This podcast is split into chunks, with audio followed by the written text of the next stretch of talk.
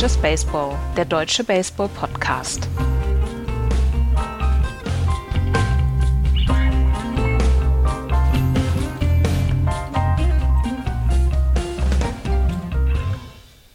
Der Juni ist da. Jetzt können wir endlich wieder so richtig auf die Tabellen gucken, weil jeder sagt ja nicht vor Ende Mai auf die Tabellen gucken. Und was sehen wir? Nach wie vor eigentlich die Bilder, die wir in den letzten Wochen gesehen haben. Außer, dass die Texas Rangers sich als Team etabliert haben, die Arizona Diamondbacks. Die Houston Astros spielen einen fantastischen Mai und sind trotzdem nicht näher rangekommen an Texas. Und insgesamt können wir sagen, das macht schon wieder eine ganze, ganze Menge Spaß. Herzlich willkommen zu Just Baseball. Hallo Florian. Schönen guten Tag. Und hallo Axel. Hello, hello, hello. Wir machen weiter im Hamburger Modell, nicht der Hamburger Weg, sondern im Hamburger Modell zur, zur Wiedereingliederung von Axel und deswegen übernehme heute nochmal ich die Moderation. Ich hoffe, das ist okay für alle und hier ist es okay, hier ist 3 zu 0 gestimmt worden, oder? Ja, hier ist es okay. Florian, ich wurde, ich wurde nicht auch, gefragt. Wir könnten auch nächste Woche, da müssen wir drüber reden, aber nächste Woche vielleicht auch nochmal und dann können wir uns ja vielleicht irgendwie so abwechseln du machst die AL, ich mach die NL und dann arbeite ich mich langsam wieder dran. Sind die Leute dafür bereit für Abwechslung? Ich, hör mal, wir haben 2023, wir müssen auch mal frische Wege gehen, oder nicht? Ja. Wir, müssen, wir müssen mal ausgetretene Pfade verlassen. Das, so ist das. Was meinst ja. du, was mich gerade eben beim Intro, guck mal, du hast am Anfang, du hast den Knopf nicht gefunden, wo du draufdrücken ja. musst. So, dann kam irgendwie Florian, hat sich nochmal bewegt, da kam ein Knacker. Dann hörst du, wenn Bianca spricht, hörst du noch die unterschiedliche Soundqualität von vor zehn Jahren. Ja, das muss unbedingt nochmal also, geändert werden. Das muss alles nochmal neu gemacht werden. Wir müssen eigentlich alles, alles, alles prüfen. Ja. Also machen wir dann ab morgen einen, Base, äh, einen Basketball-Podcast Vielleicht lassen wir es aber auch einfach, wie es ist. Ja, wir, wir können ab morgen einen Basketball-Podcast machen. Davon ja, haben wir noch weniger Ahnung. Ja.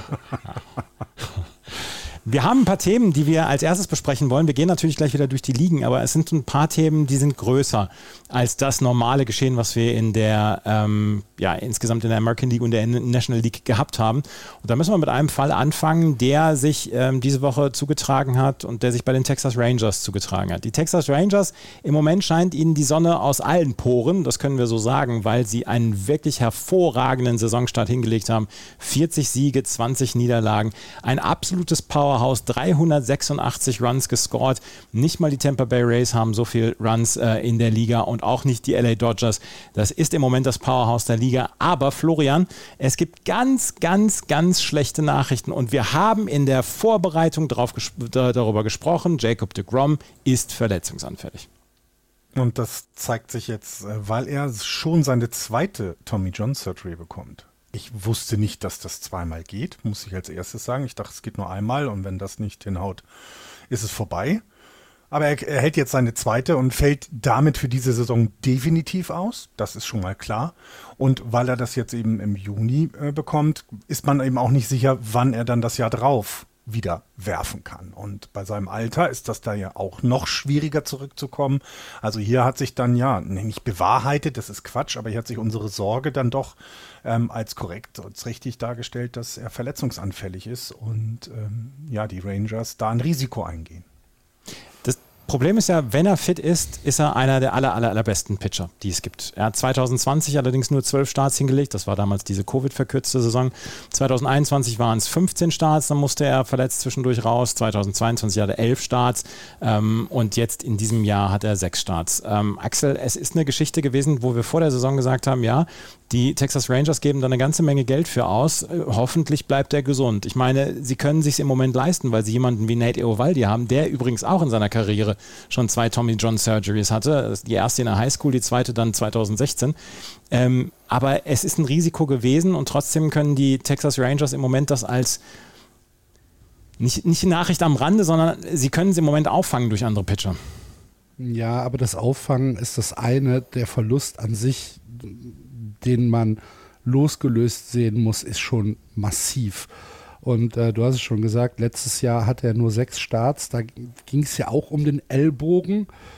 Und ähm, jetzt äh, nochmal diese Tommy John, wie Florian gesagt hat, zum zweiten Mal. Das ist schon hart. Und ähm, Jacob de Grom wird ja wie wir alle auch nicht jünger, wird jetzt äh, demnächst 35, heißt, wenn er nächstes Jahr zurückkommt, ist er 36. Wenn man optimistisch ist, gehen wir davon aus, dass er es vielleicht bis zum All-Star-Break oder bis nach dem All-Star-Break schafft, um zurückzukommen.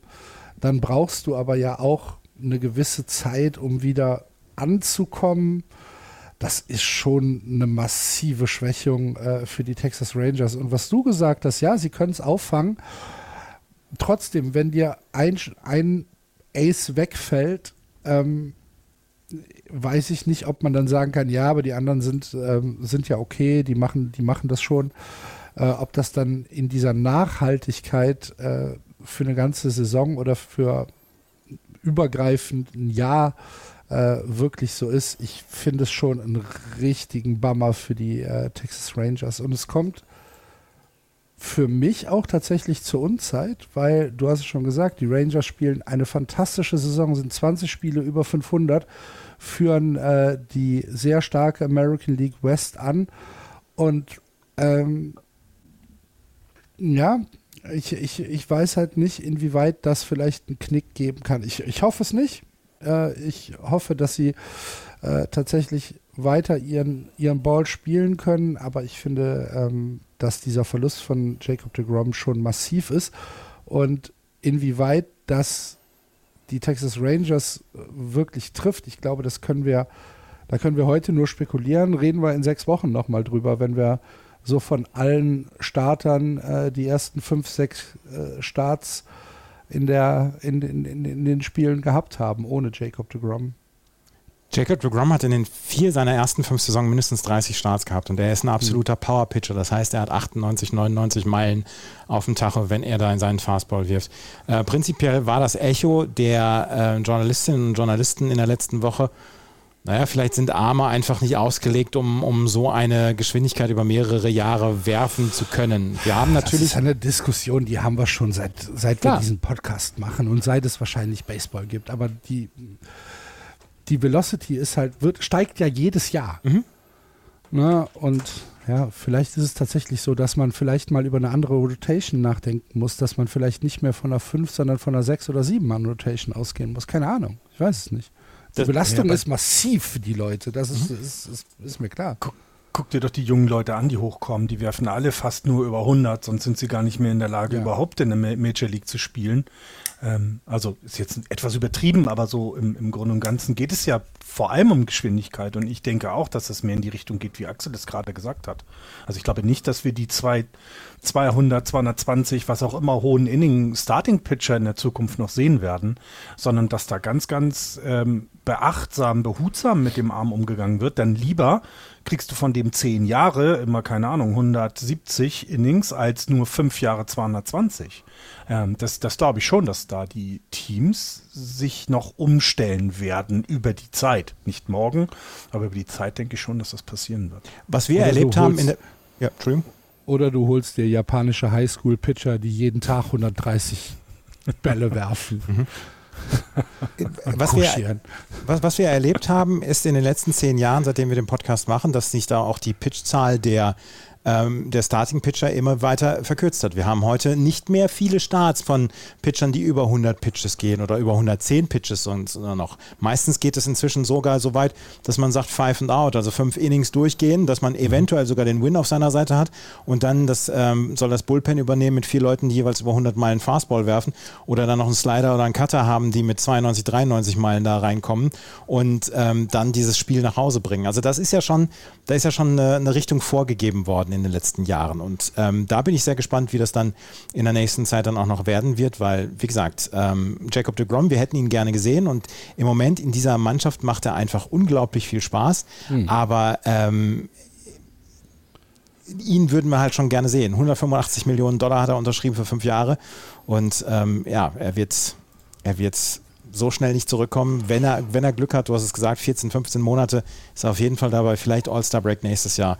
Wir sehen auf jeden Fall, auf gar keinen Fall dieses Jahr mehr, es sei denn, er schult noch zum DH um. Dann kann er früher reinkommen, aber das sehen wir bei Jacob de Grom jetzt noch nicht unbedingt.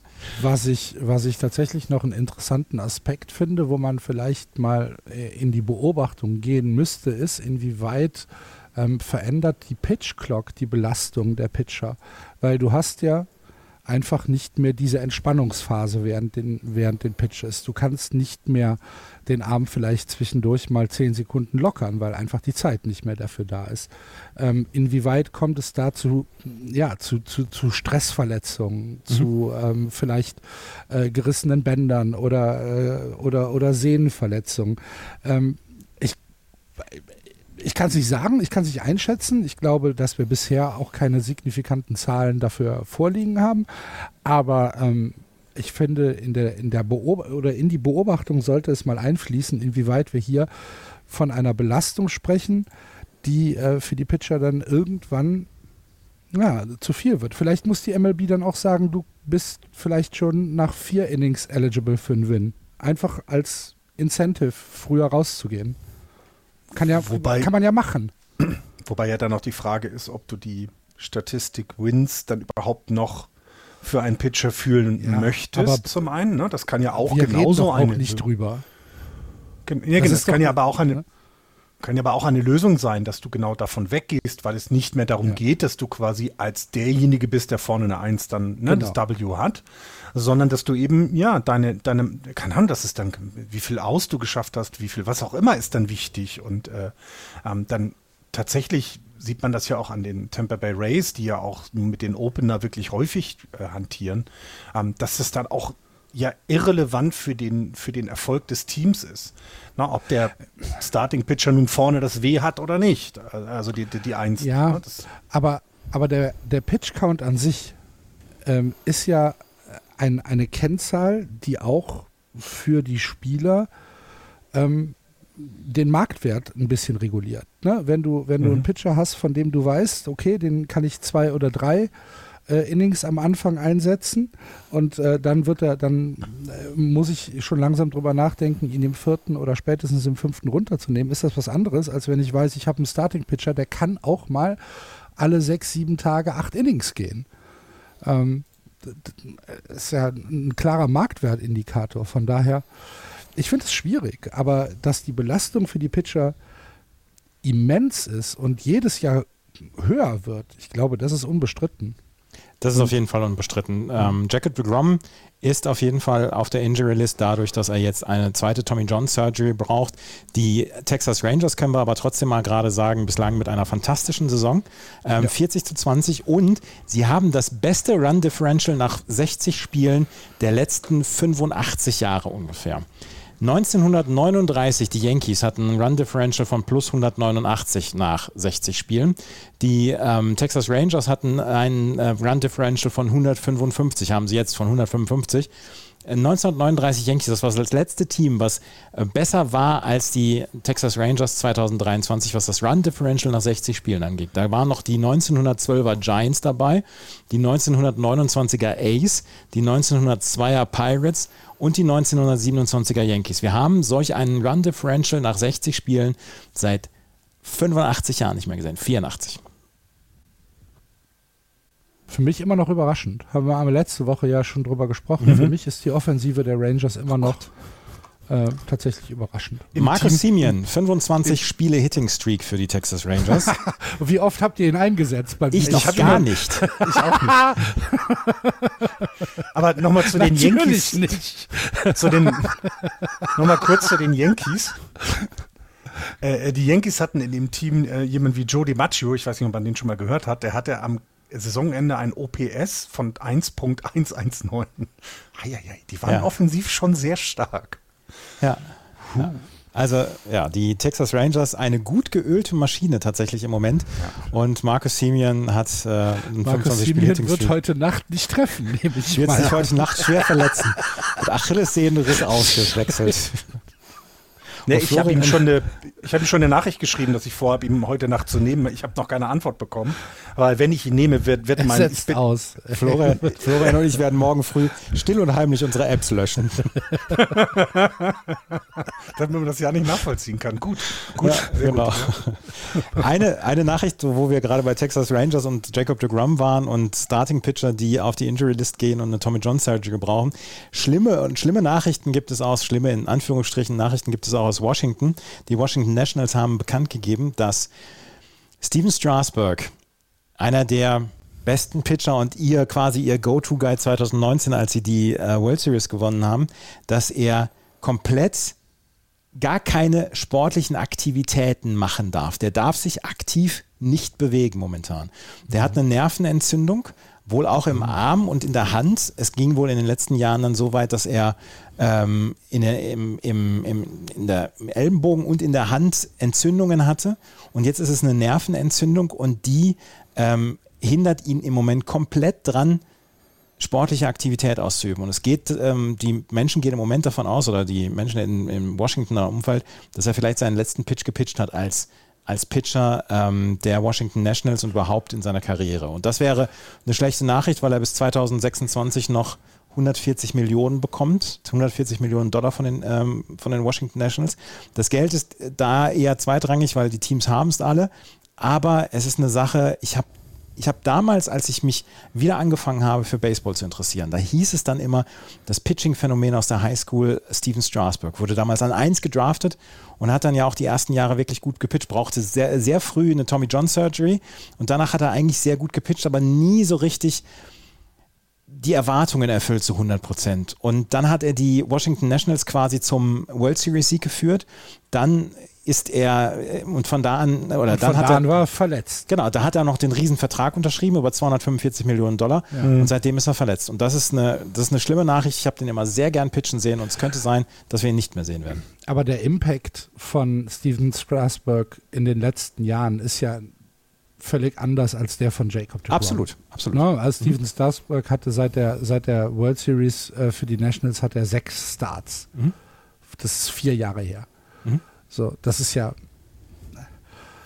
Ich glaube, für die Washington Nationals, ob er jetzt nochmal zurückkommt oder nicht, ist es ein anderer Impact als, äh, als Jacob de Grom. Für ihn persönlich natürlich ja nicht, Ja. aber ähm, trotzdem. Das, die, die möchte ich nicht vergleichen. In der, in der Wins above Replacement Statistik von Starting-Pitchern unter 1500 Innings in ihrer Karriere sind ähm, Jacob de Grom auf Platz 1 und Steven Strasberg auf Platz 3. Das heißt, oder da, da sieht man, welchen Impact sie haben und hatten und ähm, welchen Impact da, welcher Impact da auch verloren geht, wenn sie nicht mehr fit sind, beziehungsweise wenn sie im Fall von Steven Strasberg ihre Karriere beenden müssen. Florian, wann hast du von Steven Strasberg äh, Notiz genommen? Auch damals, als er gedraftet worden ist. Ja, ja, na klar. Ja, ja. Ja, weil das eben. Ähm, also, Ja, ja. weil das ja auch zu dem Zeitpunkt eben diesen entsprechenden Hype darum gab. Selbstverständlich. Na, also, nee, weil das eben. jetzt. Es ist, Entschuldigung.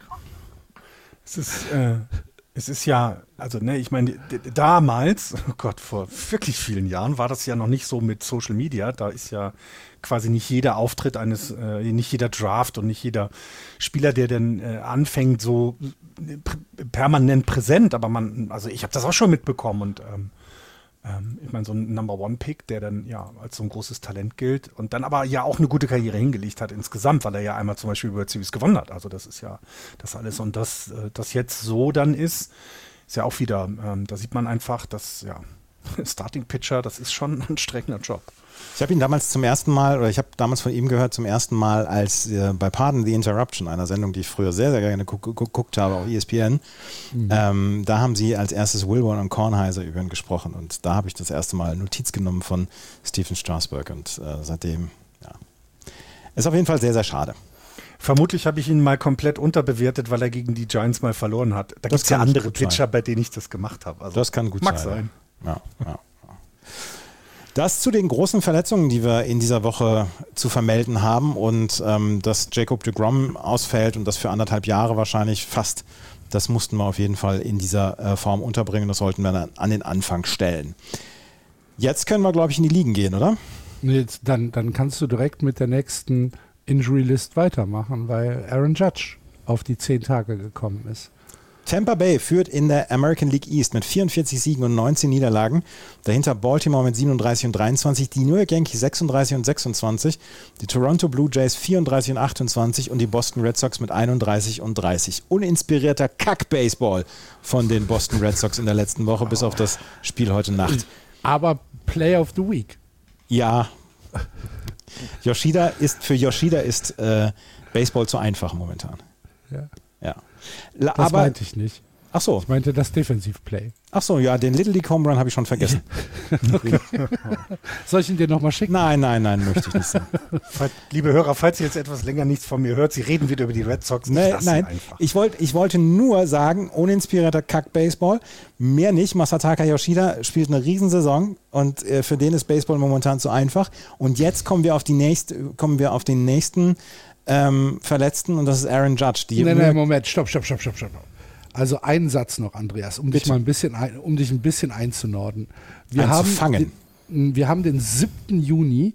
Die Red Sox stehen über 500 Mhm. mit einem Spiel und haben eine positive Run Differential. Wenn du mir vor der Saison gesagt ich habe dir das vor der Saison gesagt. wenn du mir vor der Saison gesagt hättest, am 7. Juni stehen wir über 500 und ich sage, es ist uninspirierter Kack-Baseball, nee. Die letzte Nein. Woche war uninspirierter Kack-Baseball, hab ich gesagt. Wir haben, wir haben mit einer Bilanz von vielleicht 18, 19 Siegen gerechnet. Ich nicht, du. Und Heiko. Und Heiko Oldert. Ich war, ich war immer der Sonnenschein in dieser Runde, was die Boston Red Sox angeht. Man, man hört es. Ich habe gesagt, dass die letzte Woche uninspiriert war. So. Aaron Judge ist auf der Aaron Judge ist auf die Liste gekommen. Zeh gestoßen. Aaron Judge hat sich, hat sich den C gestoßen bei einer Aktion, wo er im Outfield einfach mal durch eine Wand gerannt ist. Florian, was ist passiert? Ne, er wollte, er wollte einfach einen Ball fangen in Los Angeles im Dodgers Stadium. Und äh, ja, hat dann einfach probiert, das Spielfeld zu verlängern, indem er durch die Wand rennt. ähm, nein, also im Grunde da ist ein Tor für die Relief Pitcher und ähm, das ist natürlich, das ist natürlich nicht so sicher wie eine Wand, wo er dann gegengelaufen wäre. Er läuft also in diese Tür rein und sah schon A, schmerzhaft und B, ist da ja auch so ein Zaun und das ist, ne, bewegt sich dann auch noch und alles und hat sich dabei dann äh, ja verletzt und ähm, das, das, ja, ja, das ist nicht schön, weil dieser Einsatz, den er da bringt, ne, das ist ja fantastisch, alles super, alles schön, aber das ist auch wahnsinnig gefährlich. Ne? Also ich glaube, die Yankees sind nicht so froh, dass er den Ball gefangen hat. Bisschen überins ambitioniert. Inspiriert vielleicht auch über Ja, inspiriert auch. Es fiel mir dann gerade noch ein. Ja, nee, es ist, also es war tatsächlich ein sehr, sehr spektakuläres Play, was er da gebracht hat. Aber er ist durch den Zaun gestoßen und halt mit dem Fuß voran. Und wenn man durch den Zaun stößt, dann vielleicht mit der, mit der Schulter voran oder so. Ich möchte jetzt keine Tipps geben, jemandem, einem Outfielder wie Aaron Judge. Aber Aaron, da muss man sich nicht unbedingt in den Zeh stoßen. Wie rennst du denn dahin? ja. Mein Gott, immer mit der Schulter Gott, immer voraus. Mit der Schulter voraus in die Wand. Das habe ich beim, das habe ich beim, beim Pogen im, im Moshpit beim Rockkonzert gelernt. Ja. Ja. Ähm, Aaron Judge fällt auf jeden Fall zehn Tage Vielleicht aus. hat er aber auch sehr, sehr lange Füße und hat überhaupt keine Chance, mit der Schulter zuerst ranzukommen. Was hat das für einen Effekt für die New York Yankees, die einen wirklich exzellenten Mai hatten? Das müssen wir ja auch dazu sagen. Ich glaube keinen. Meinst du nicht? Nee. Ich glaube, die Yankees haben im Moment vom, äh, vom Schedule her ein äh, bisschen Glück, weil sie zu Hause spielen, weil ähm, sie gerade gegen in der Serie gegen die gegen die White Sox sind und danach gegen die Red Sox spielen. Jetzt am Wochenende ist vielleicht sogar mal eine Liste, äh, eine, Serie, die man sich angucken kann. Kleiner Tipp: äh, Samstag, Sonntag die ähm, Yankees gegen die Red Sox.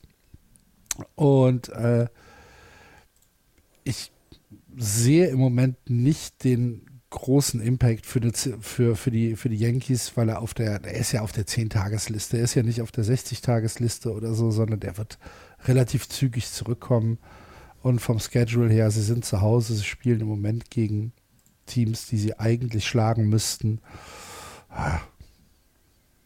Sie spielen-. Es ist halt schon das zweite Mal dieses Jahr, dass, Ja. dass, dass Judge Ja. verletzt ist. Ne? Also zu einem Habit kann es nicht werden oder sollte es nicht werden. Ich sage, ich sage, es ist ein Problem für die Yankees, weil die Pitcher der gegnerischen Teams nicht mehr um ihn rumpitchen können. Er Ja. hat in diesem Jahr, er hat in diesem Jahr bislang, wenn er fit war, eine Saison gepitcht, äh, gespielt wie letztes Jahr. Und da haben wir darüber gesprochen, dass der junge Mann 61 Home Runs geschlagen hat. Und ähm, ich finde, er ist für die Offensive der Yankees gar nicht hoch genug zu bewerten. Was gab es nämlich gestern gegen die Chicago White Sox von allen Teams? Gab es eine 2 zu 3 Niederlage. Und wer weiß, ob sich das nicht hier fortsetzt. Und ganz schnell hat man eine 1 zu 5 Serie gegen die White Sox und gegen die Red Sox. Und ähm, dann stehst du da mit ab dem Arm. Ne? Ja, das kannst du dir in der Liga vor allem nicht leisten. Also ähm, du, du, du springst ja sofort ein paar Plätze nach unten, wenn du so eine Serie hinlegst, zum einen und auch, also ansonsten, also es fallen ja jetzt nicht andere Spieler damit auf, dass sie zum Beispiel so viele Home schlagen bei den Yankees. Ne? Also das ist das eine. Ähm, seine On-Base-Percentage darf man denn auch weiterhin nicht unterschätzen, wie Andreas gerade gesagt hat. Ne? Sie können ja versuchen, um ihn rum zu pitchen, weil dahinter nicht so viel kommt. Ich meine, der hat eine On-Base-Percentage von äh, 4, 4, äh, 404, also wirklich gut. In 40 Prozent aller Fälle kommt er äh, at base, on base. Das ist super. Er hat 26 Walks bisher gegen, äh, 35 Walks bisher gegen sich bekommen.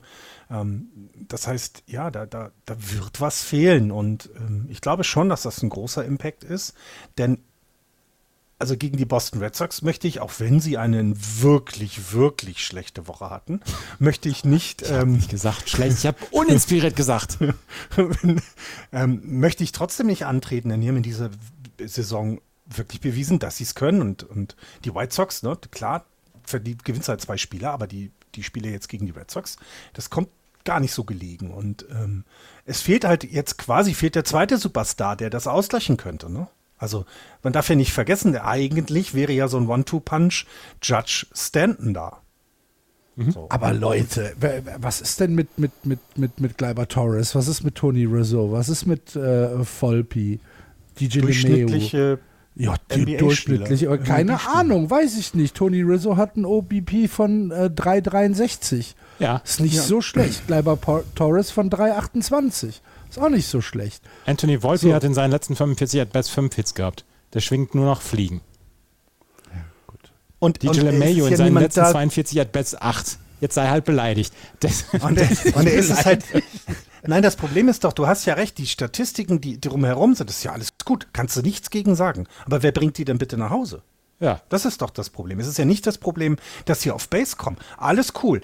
Wunderbar. Aber du hast ja genau jemanden wie Judge an der Position in der Betting Order, der dir die Runs nach Hause bringt. Und der fehlt dir ja, jetzt. Aber trotzdem, also ihr fragt nach dem, ihr, ihr fragt nach dem Impact und ich sehe den, ich sehe den tatsächlich nicht. Und wenn ich mir eine Verletzung aussuchen kann, dann in der Saison, dann ist es zehn Tage mit einem gestoßenen C äh, im Anfang Juni. Also bitte. Ja, du hast ja recht, aber trotzdem ähm, ist es eine, eine, Geschichte, dass man sagt, ich glaube, dass die Offensive sehr, sehr, sehr stark von Aaron Judge abhängig ist und dass die, dass die Pitcher und dass die gegnerischen Teams ein anderes Problem haben, wenn Judge nicht im Lineup ist, als wenn er im Lineup wäre. Und Giancarlo Stanton fehlt halt auch. Jo, und Anthony Rizzo, der der so ein bisschen der Offensivanker ist, hat auch gestruggelt in den letzten 15 Tagen und äh, da war jetzt nicht so richtig viel, was, was da offensiv toll war bei den, bei den New York Yankees. Ja. Sie, haben, sie haben zum Beispiel eine sehr, sehr gute Serie jetzt gegen die, gegen die Dodgers gehabt, wo sie 2-1 gewonnen haben. 6-3 und 4-1 noch die zwei Spiele gewonnen. Das erste Spiel 4-8 verloren. Das war, ja, war eine tolle Serie insgesamt. Aber sie haben jetzt halt sechs Spiele oder dann auch zwei Spiele in der Subway Series dann, dann nächste Woche, wo sie vielleicht auf Judge verzichten müssen und Rubelikatz geht das 2-6 aus und, und dann stehst du da wieder. Und dann möchte ich aber das Geheule nicht hören. Weil ich habe es gesagt vorher. Von dir, Von, Axel, der sich dann werde, hinstellt. Weil ich dafür bekannt bin, rumzuheulen, wenn die Yankees verlieren. Ne? ja. ja. Sie mussten übrigens auch. aber Twitter. ja, Sie mussten äh, übrigens auch Nestor Cortez auf die Injury List setzen mhm. mit einer Schulterverletzung. Und Ryan Webber mussten sie auch auf die Injury List setzen. Der hat äh, irgendwas im Ellbogen auch. Ähm, sie sind im Moment so ein ganz kleines bisschen getestet, die New York Yankees, und da müssen wir, müssen wir mal gucken. Das müssen wir beobachten. Ja? Developing steht dann in der Schlagzeile immer. Genau. Ja. Ja. Schauen wir mal. Habt ihr noch was zu den Yankees? Ansonsten müssen wir über die Toronto Blue Jays sprechen, weil da wird immer genölt, dass wir zu selten über die ähm, Toronto Blue Jays sprechen. Ich wollte erst von oben runtergehen eigentlich, die Tampa Bay Rays erwähnen. Wir müssen doch nicht über nicht so je, jedes Mal über die Tampa Bay Rays reden. Für was denn? Es passiert doch nichts. Die gewinnen halt ihre Spiele, stehen 44 und 19. Herzlichen Glückwunsch. Okay, dann möchte ich noch kurz über die Baltimore Orioles reden. Bei der Payroll ähm, hätte ich das auch. Ja, eben. Äh, wisst ihr, die, äh, äh in den letzten sieben äh, Tagen hat ähm, ähm, der gute Aaron Hicks 15 At-Bats gehabt und sechs Hits. Der ja. dreht jetzt richtig auf. Der ist jetzt so, es ist unfassbar alles. Der Begriff Change of Scenery ist kein sagen, aus der Luft gegriffener Begriff. Ja, das ist, das, ich, ich, ich musste, also diese Situation, als ich bei den Rangers saß und neben mir die Yankees-Fans ihn ausgebuht haben, das werde ich wirklich lange, lange mit mir tragen, weil das war eines der lustigsten Sachen, die ich, die ich wirklich erlebt habe. Und jetzt reitet er gerade auf ja. einem 400er Betting Average bei, bei seinen fünf Spielen bei den Orioles. Das wird sich auch wieder beruhigen, alles gut, klar. Aber es ist, es ist unfassbar. Der kommt zu den Orioles und produziert wieder was. Der hat jetzt sein äh, Wins above Replacement auf minus 0,2 verbessert, seitdem er da ist. Das war bei minus 0,6. Also er gleicht sich langsam einem Average-Spieler an. Und da er ja nicht nur ein Average-Spieler auch in seiner Karriere ist, wird sich das ja entsprechend auch wieder ändern. Und da haben die Orioles, glaube ich, einen richtigen Stil gelandet. Und ich kann nur faszinierend den Kopf schütteln. Ich habe gerade mal geguckt. Ähm, die nächste Serie der Orioles in New York bei den Yankees äh, startet am 4. Juli of all days. Oh. Und ich würde mal tippen, da kann man mal, da, da würde ich zum Beispiel bei Beat a Streak auf Aaron Hicks. 5 von 5. 5 von 5. Ein Cycle. Genau. Mit einem Walk-off Home Run. Ja. Oh, das würde ich dem so der hatte, der, ja, der hatte, das ist, der, das ist ja irre, ne? Du musst sagen, der hatte vorher eben diese, ne, der war unter der Mendoza-Line bei den Yankees bei 1,88. Ähm, ähm, der, hat, der, hat, der hat ja wirklich einfach tatsächlich nichts hinbekommen. Und jetzt ist er eben jemand, der nicht jeden Tag wahrscheinlich spielen wird. Das ist auch in Ordnung. Dafür haben sie nicht geholt. Aber wenn er spielt, dann kann er produzieren. Und das, ich, das ist absolut faszinierend. Ich, ähm, ich, ich kann nur den Kopf stellen. Der ist zwei Strikeouts und drei, und drei Walks. Vorher hat er 20 Strikeouts und sieben Walks. Mhm. Es ist, ich, ich, äh, wie, wie, wie gut es ihm gerade gehen muss, möchte, ich möchte gerne mit ihm jetzt ein Bier trinken, weil der muss der glücklichste Mensch in Baltimore sein. Na, der zweitglücklichste. Adley Rutschman ist immer glücklich. Die Orioles haben übrigens schon 20 Auswärtssiege in dieser Saison geschafft. 2018 haben sie in der gesamten Saison keine 20 geschafft. Ja. Baltimore Orioles. Starken, spielen starken Baseball. Starken ne? Baseball spielen. Ja. Ja. ja. Es ist wirklich gut. Die Toronto Blue Jays, weil wir sonst so selten über sie sprechen, sprechen wir jetzt darüber, dass sie Alec Manoa zurück in die Rookie League geschickt haben, zum Rookie Ball. Junge, Junge, Junge. Das ist, das ist harsch, ne? Ja, und ähm, was man so hört oder was auch der, der Manager der ähm, Toronto Blue Jays gesagt hat, John Schneider, ist Alec Manoa diese Nachricht, dass er jetzt mal erstmal komplett von den Teams weg sein soll, weil Rookie Ball wird auf dem Spring Training Komplex der mhm. Teams gespielt. Also das ist quasi der Hinterhof der, der, der, der Franchises. Also wirklich der Hinterhof, wo sie gespielt, äh, wo gespielt wird. Da spielen Teenager, da spielen ähm, junge Leute, die ihre erste Profi-Erfahrung haben. Wenn sie in der elften Runde gedraftet worden sind, spielen sie in dieser äh, Florida, Florida Complex League, glaube ich, spielen sie, heißt es. Ja. Ähm, Florida Complex League, genau. Und John Schneider hat es tatsächlich sehr nach Straßenbaseball. Ja, halt, ja. Ne? Also die, die Complex League, da spielt dann der, der Block 1 gegen Block 5.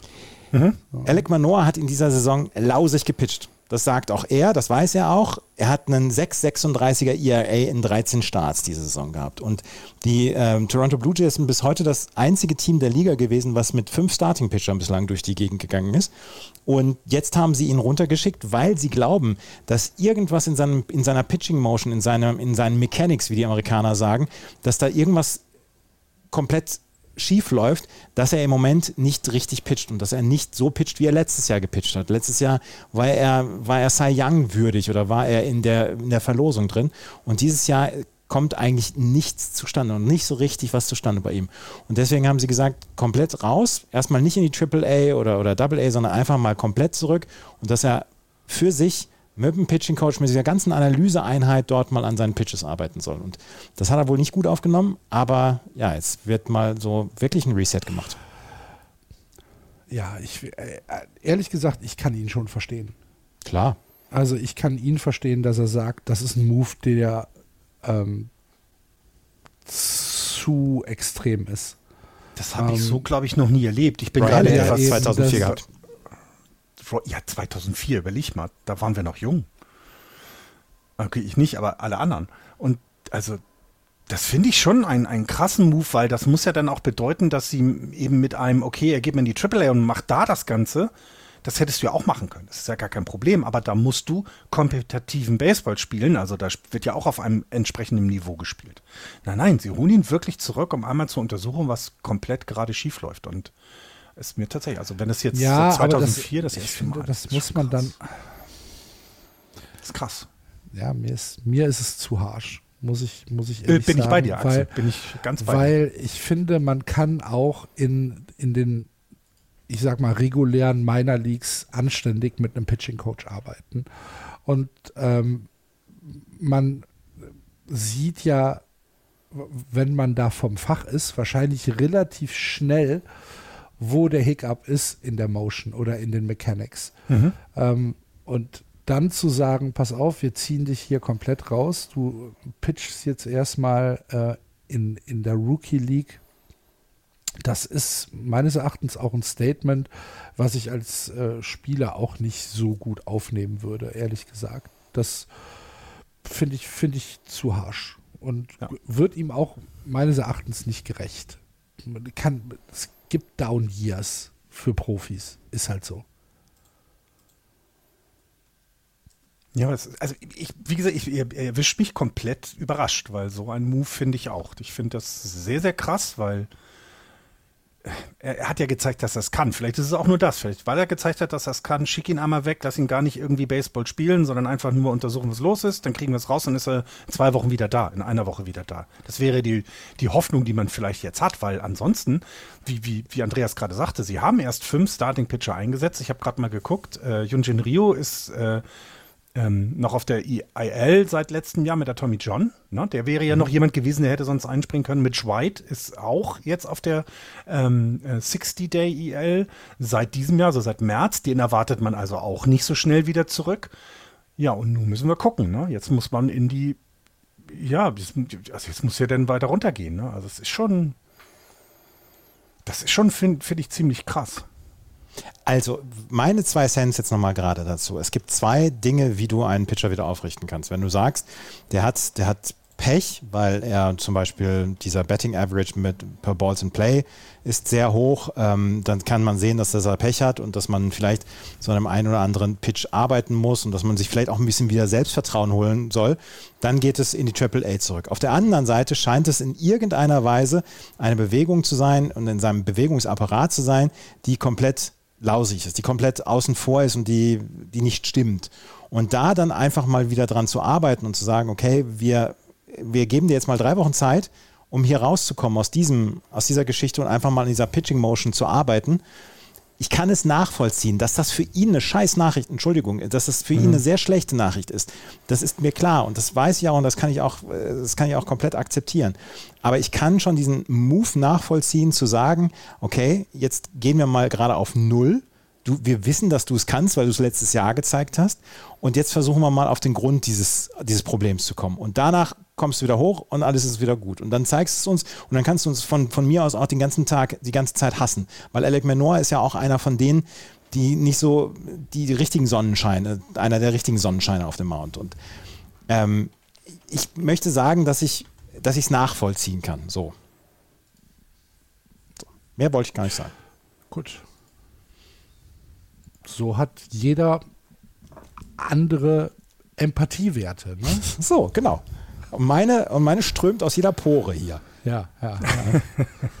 Die AL Central, Minnesota Twins auf Platz 1, 31 und 30. Die Cleveland Guardians dahinter 27 und 33. Dahinter die Detroit Tigers 26 und 33. Die Chicago White Sox 27 und 35 und die Kansas City Royals 18 und 43. Ich glaube, bis auf die Kansas City Royals kann sich hier noch jedes Team Hoffnung machen, die Division zu gewinnen, was die beste Nachricht für die Detroit Tigers ist, was die beste Nachricht für die Chicago White Sox ist und was auch die beste Nachricht für die Cleveland Guardians ist, weil wenn wir über uninspirierten Baseball sprechen, müssen wir über die AL Central sprechen. Nee, die Top 3 Teams 5-5, 5-5, 3-7 in den letzten 10. Die White Sox hat eine Serie, es ist die Serie, die vielleicht, die sie nur brauchen, 6-4.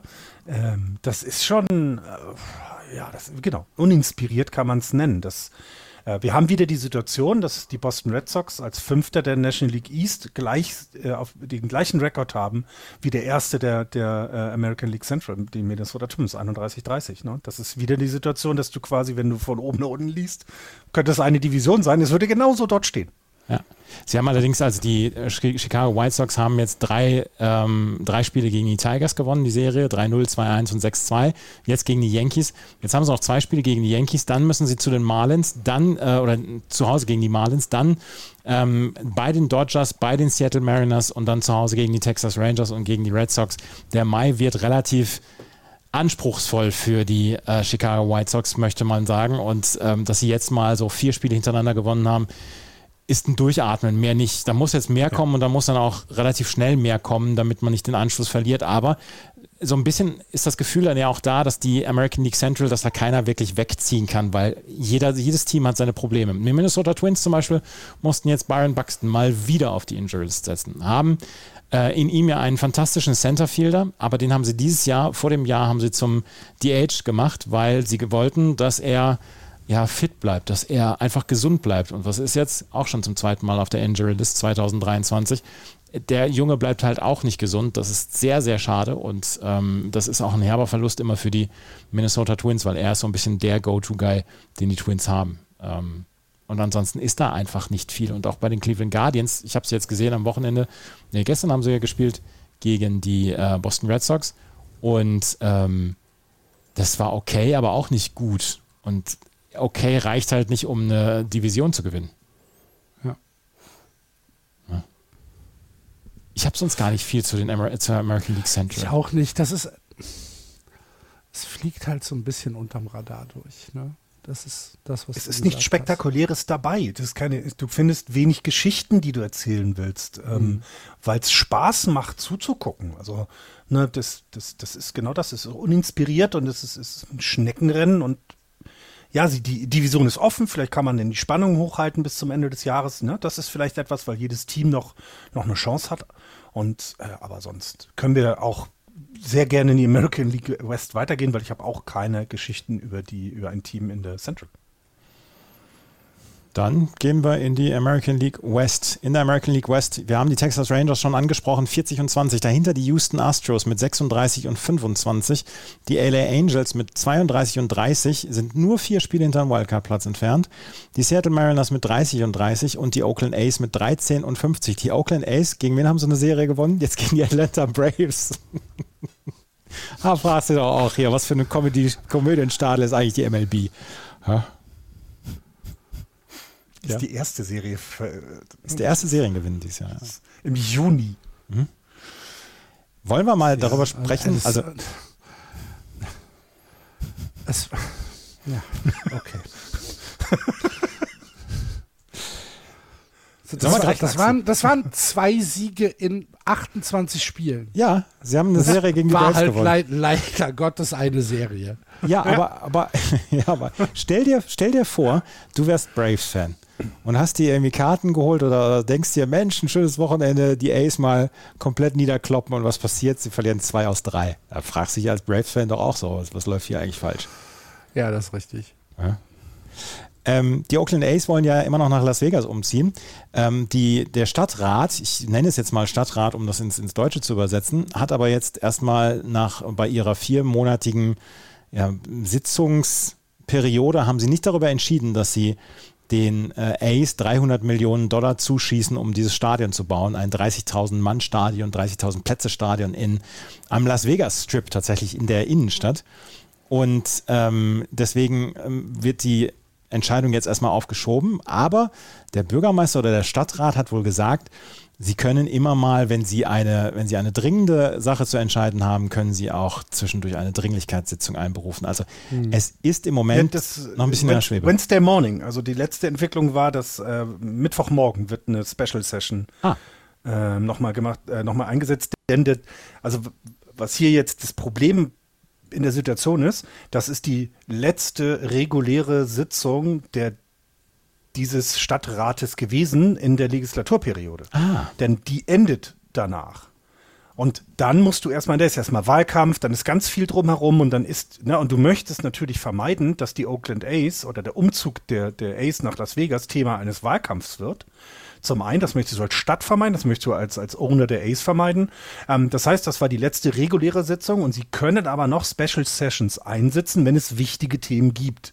Und genau das scheint wohl, also ich habe hier von Sports Illustrated gerade vor fünf Stunden den letzten Artikel gesehen, ähm, dass jetzt wohl am Mittwochmorgen, welcher Mittwoch auch immer gemeint ist, ähm, ähm, entsprechend eine weitere, ähm, ja, und, auch darüber entschieden werden soll. Denn ich glaube, es war nicht das Problem, dass sie es nicht die haben es ja nicht mit Ja, mit Nein entschieden, sondern die letzte Legislatursitzung hatte nicht die Zeit, sich um das Thema zu kümmern. Denn wir müssen mal ganz ehrlich Baseball, das ist alles nett, wir finden das alles toll, aber es gibt in Las Vegas wahrscheinlich noch, keine Ahnung, Schulbusse und Krankenhäuser und andere Themen, die so ein Stadtrat beschließen muss. Da ist vielleicht der Umzug der Ace nicht das Wichtigste. Und daher, es wurde ja nichts dafür oder dagegen entschieden, es wurde einfach nicht verhandelt. Und äh, das soll wohl jetzt dann passieren. Vielleicht, vielleicht zur Trotzdem, Stunde. es, Vielleicht, na, Ja, obwohl, es- Oakland ist, äh, Las Vegas ist neun Stunden zurück, 5.56 Uhr. Nee, die sind noch nicht aufgestiegen. Wir haben ja heute Mittwoch, entschuldigt bitte, ja, stimmt. Oh Gott. Aber es passt schon alles so ein bisschen, ne? Ich Ähm, möchte gar nicht wieder anfangen, darüber zu ranten, sozusagen, weil es ist, das ist furchtbares, furchtbar alles gerade. Denn wenn du, also wie, wie die haben, dieser Letter of Intent, den sie ja schon haben, das ist so, also ich, ich hätte, ich hätte mir vorher diese, ich hätte vorher diese Sitzung abgewartet, bevor ich anfange, damit so offensiv umzugehen. Und auch als Rob Manfred hätte ich mir, hätte ich vielleicht auch versucht, selber nochmal mit entsprechenden Leuten vor Ort zu sprechen, wie toll es ist, wenn die MLB da ist. Jap, jap, jap.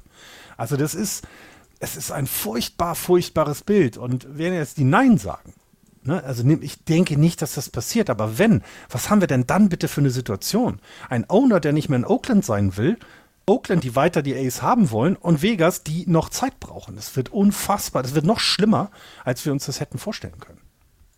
Ich glaube nicht, dass die in Las Vegas da Steine in den Weg legen.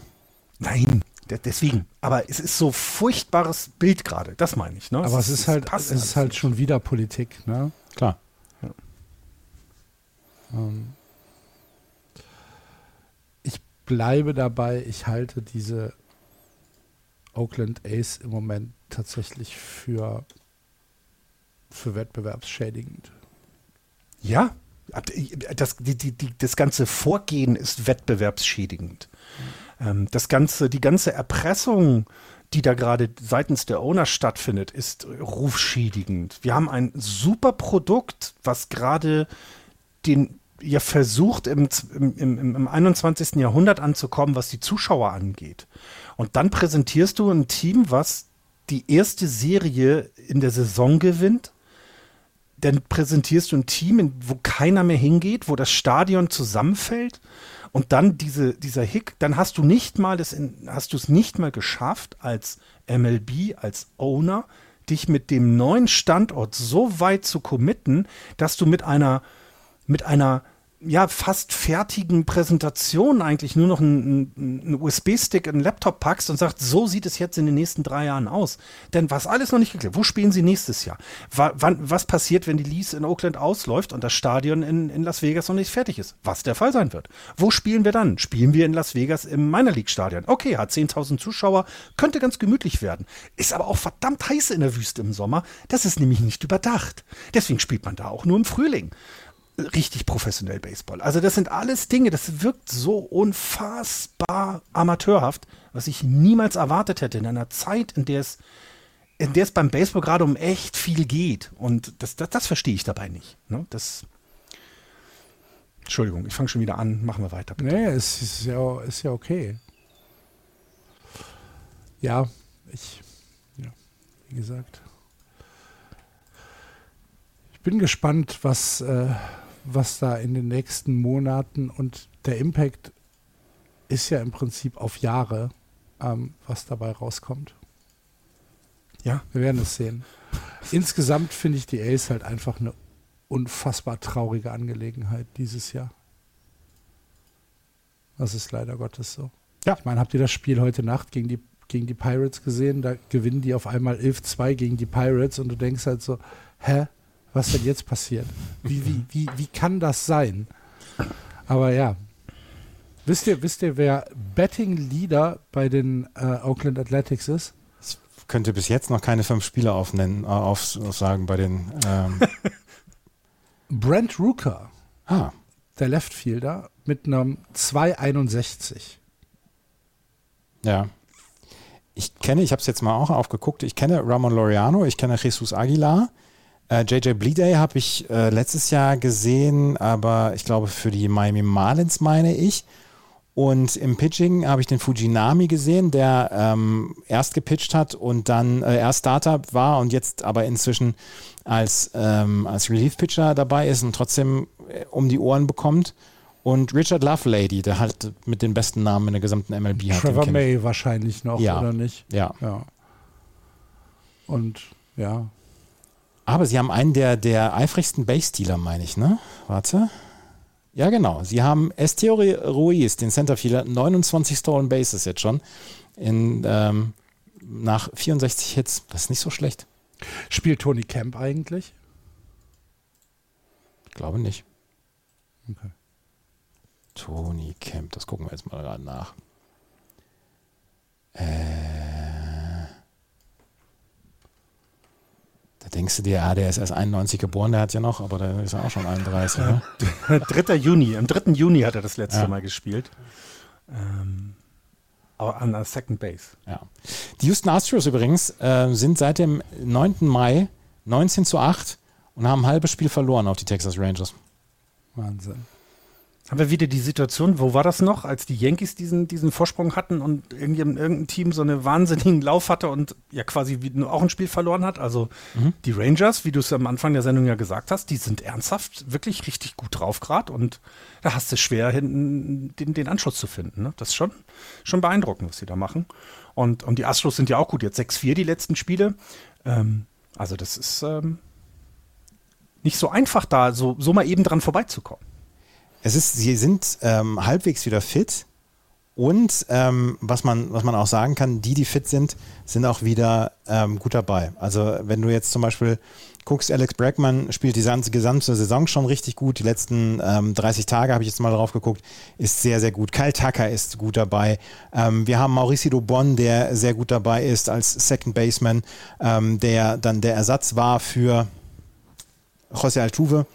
Ähm, José Abreu ist ordentlich drauf, der schwingt halt immer noch sehr, sehr weit an allem vorbei. Jordan Alvarez ist gut drauf.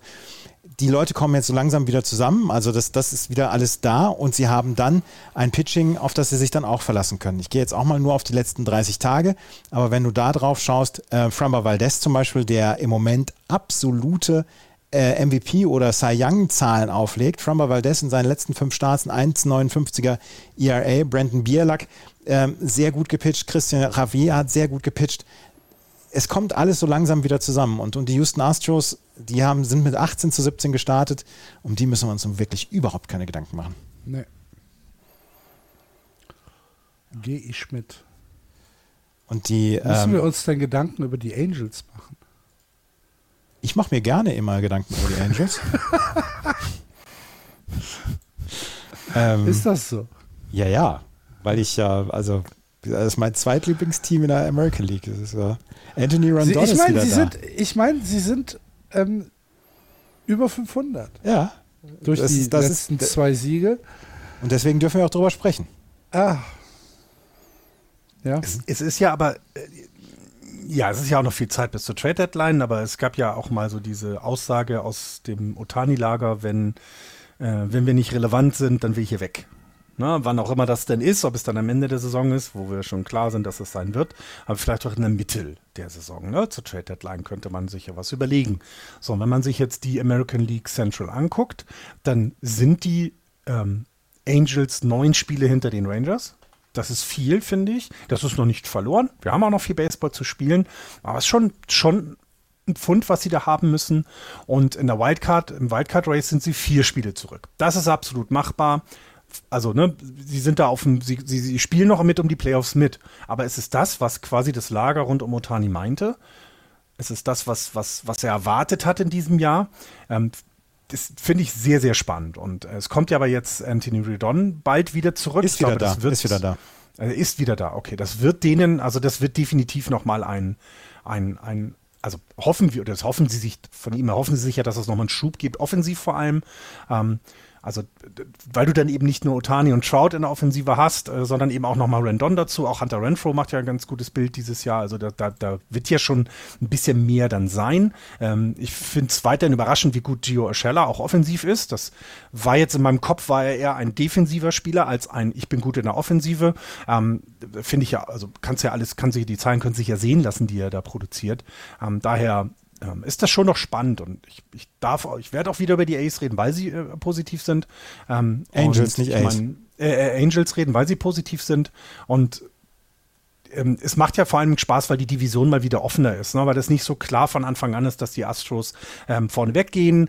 Ähm, auch der Favorit für die gesamte American League sind, sondern nee, dieses Mal hast du drei Teams, die nah beieinander sind und auch die, die Mariners sind ja auch alles nicht so weit weg insgesamt. Ne? Also es ist schon, finde ich schon mal wieder gut, ähm, dass das etwas spannender geworden ist. Die LA Angels werden ihn auf jeden Fall nicht traden, wenn sie vier Spiele außerhalb des Wildcards-Rennens ja, sind. Das stimmt. Ja. Da ja, werden sie nichts machen. Da wird er wahrscheinlich sagen, das reicht für mich nicht, um einen Vertrag zu verlängern hier, wenn ich Free Agent werde. Aber sie werden auf gar keinen Fall werden sie ihn traden. Ja. Ich, du, ich, also ganz ehrlich, da hast du natürlich klar, ne? recht, Andreas. So wie so häufig. Manchmal. Ja. So, während ihr beiden jetzt in die äh, National League East geht, muss ich mal gerade fünf Minuten AFK und ähm, dann bin ich gleich wieder da.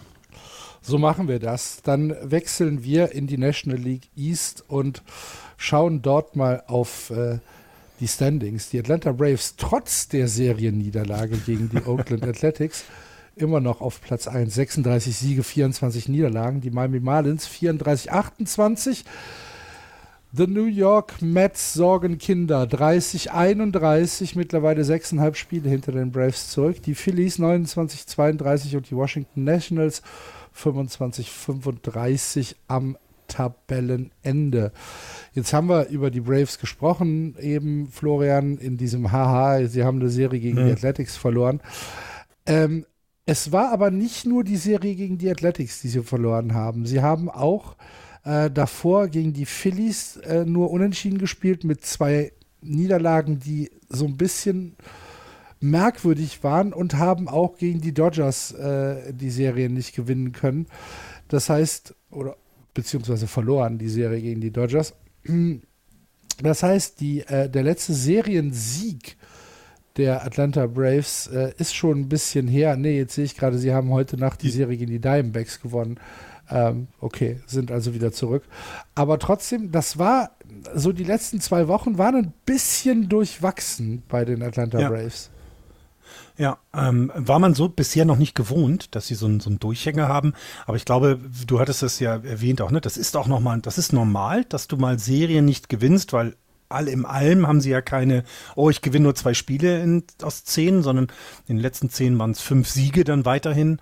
Ähm, es waren dann aber eben auch fünf Niederlagen dabei. Und ich glaube, das ist etwas, was man bisher noch nicht so gewohnt war, weil sie doch für mich bisher sehr gefestigt aussahen. Ne? Also sie mhm. waren offensiv stark, sie waren defensiv stark ähm, und jetzt ja, gibt es die, die erste Schwächephase. Ähm, und ich, ich war dann gespannt, also gerade in der National League East ist es ja so, dass wenn ein Team mal eine Schwächephase hat, ist es ja für andere Teams die Chance, wieder ranzukommen. Ne? Sich also auch ranzuziehen an diesen ersten Platz. Und das ist ja von den ähm, erwarteten Contendern nicht passiert. Da können sich die Braves schon mal auf die Schultern klopfen und sagen, huch, gut überstanden. Na, die Mets haben nicht richtig nachgezogen, sondern ganz im Gegenteil, ähm, haben sich sogar noch weiter entfernt von den äh, Braves insgesamt. Und ähm, die einzigen, die da so ein bisschen dann mitgehalten haben, waren die Marlins. Und, und ja, äh, äh, aber auch ehrlich, ne, wenn deine Schwächephase daran endet, dass du, dass du dann danach einen drei, einen Three-Game-Winning-Streak hast, wo auch drei, zwei Siege gegen die Diamondbacks, die ein fantastisches Team dieses Jahr haben, dann ist das nicht so schlecht, glaube ich. Nee, klar. Und ähm, wir wissen, dass über die Saison immer ähm, diese Phasen kommen. Das ist ja gar keine Frage. Und äh, ja, die nimmt man sich dann tatsächlich wirklich lieber Anfang Juni als äh, Ende Oktober, ne? Ja. Ja, genau. Wenn- so wie du gesagt hast, eine Verletzung von Aaron Judge im Juni ist nehme ich sofort, wenn er dann die Rest der Saison äh, äh, gesund bleibt. Klar. Und ähm, die Dog Days kommen ja noch im August, wenn es so warm wird. Ne? Das ist ja alles, äh, kommt ja alles auch noch. Und das, dafür sind es auch 162 Spiele und sie sind nicht die Rays, die ja irgendwie keinen Bock haben, nicht zu verlieren oder das irgendwie vergessen haben, wie das geht. Ähm, ist das schon noch anders. Und ähm, ich, ich bin ja weiterhin weiterhin, also weiterhin ist für mich neben den Dodgers eben die, die Braves sind die bestgeführteste Franchise in der National League. Also das haben wir ja schon Ja. immer erwähnt, wie schlau Verträge abgeschlossen worden sind, wie gut das Team balanciert ist zwischen, du hast natürlich gute offensive Spieler, aber die Defensive wurde in keinster Weise vergessen. Na, man erinnere sich daran, dass man eben äh, mit Freddie Freeman einen MVP-Kandidaten ab geben musste, dass er gegangen ist und holt sich mit Matt Olson, übrigens von den A's, äh, jemanden, der defensiv und offensiv niemals an Freddie Freeman rankommt. Ne, das wird er nicht sein, aber der nicht so viel daher, danach steht. Und das sieht man eben in dieser Saison, wie stabil diese Offensive ist, ähm, wie stabil vor allem auch das Starting-Pitching ist. Das, ne, Spencer Strider, der ist 25 Jahre alt, er wird wird in diesem Jahr 25, ähm, hat eine fantastische Saison ähm, und, und da, da, da ist halt nichts aufgebaut auf kurzfristige Erfolge, sondern das sieht echt aus, als wenn die auch nächstes Jahr wieder da oben mitspielen und vor allem in den Playoffs auch, auch gehöriges Wort mitreden. Ne? Als wenn sie einen Plan hätten. Ja, so richtig, ne? Schön wieder, schön, schön, dass du da bist. So völlig resigniertes. Ah, schön, dass du da bist. Hervorragend. Nein, und deswegen, äh, äh, diese, diese Schwächephase war da und äh, ist aber auch schon überstanden, gefühlt, schon wieder überstanden. Und, und ja, behaupten sich in, in, in der von uns ja erwarteten engen Division, die es ja gar nicht so eng ist, äh, behaupten sich da sehr gut. Wir haben über die Braves gesprochen, Andreas. Das habe ich mir fast Okay. gedacht. Ich wollte es nur gesagt haben. Ich habe nichts zu den Braves beizutragen. Ich könnte ein bisschen was zu den Miami Marlins beitragen. Da müssen wir vor allem drüber reden, weil ich ja gerade gesagt habe, dass ne, die, die Braves hatten eine schwächere Phase mit in den letzten zehn Spielen nur fünf gewonnen. Es hätten sich ja Teams ranschleichen können und das waren nicht die Mets, das waren die Marlins. sind die Marlins. Und die haben am Anfang der Saison Luis RS von den Minnesota Twins geholt. Und ähm, das erwies sich als, absolute, als absoluter Goldmove für die Miami Marlins, die nach wie vor und traditionell jetzt ja auch schon in den letzten Jahren sehr gutes Pitching haben, auch wenn ähm, Sandy Alcantara in diesem Jahr noch keine gute Saison pitcht. Aber sie haben mit Luis RS jemanden, der jetzt nach 60, nach 62 Spielen ein, ein Average von mehr als 400 hat. Ein Betting Average von mehr als 400. Und das ist extrem selten. Das letzte Mal, dass wir das gesehen haben, nach 62 Spielen in der Saison, war 2008 von Chipper Jones damals, der für die Atlanta Braves gespielt hat und damals ein 421er Betting Average hatte nach zwei, 62 Spielen. Und das ist das drittlängste oder der, der drittlängste Zeitraum, wo ein Spieler 400er Betting Average hat, seit Noma Garcia Parra, der hatte 91 Spiele damals einen Betting Average von über 400 und Chipper Jones 73 Spiele auch damals 2008. Das ist eine enorme Saison, die Luis Arias spielt im Moment offensiv.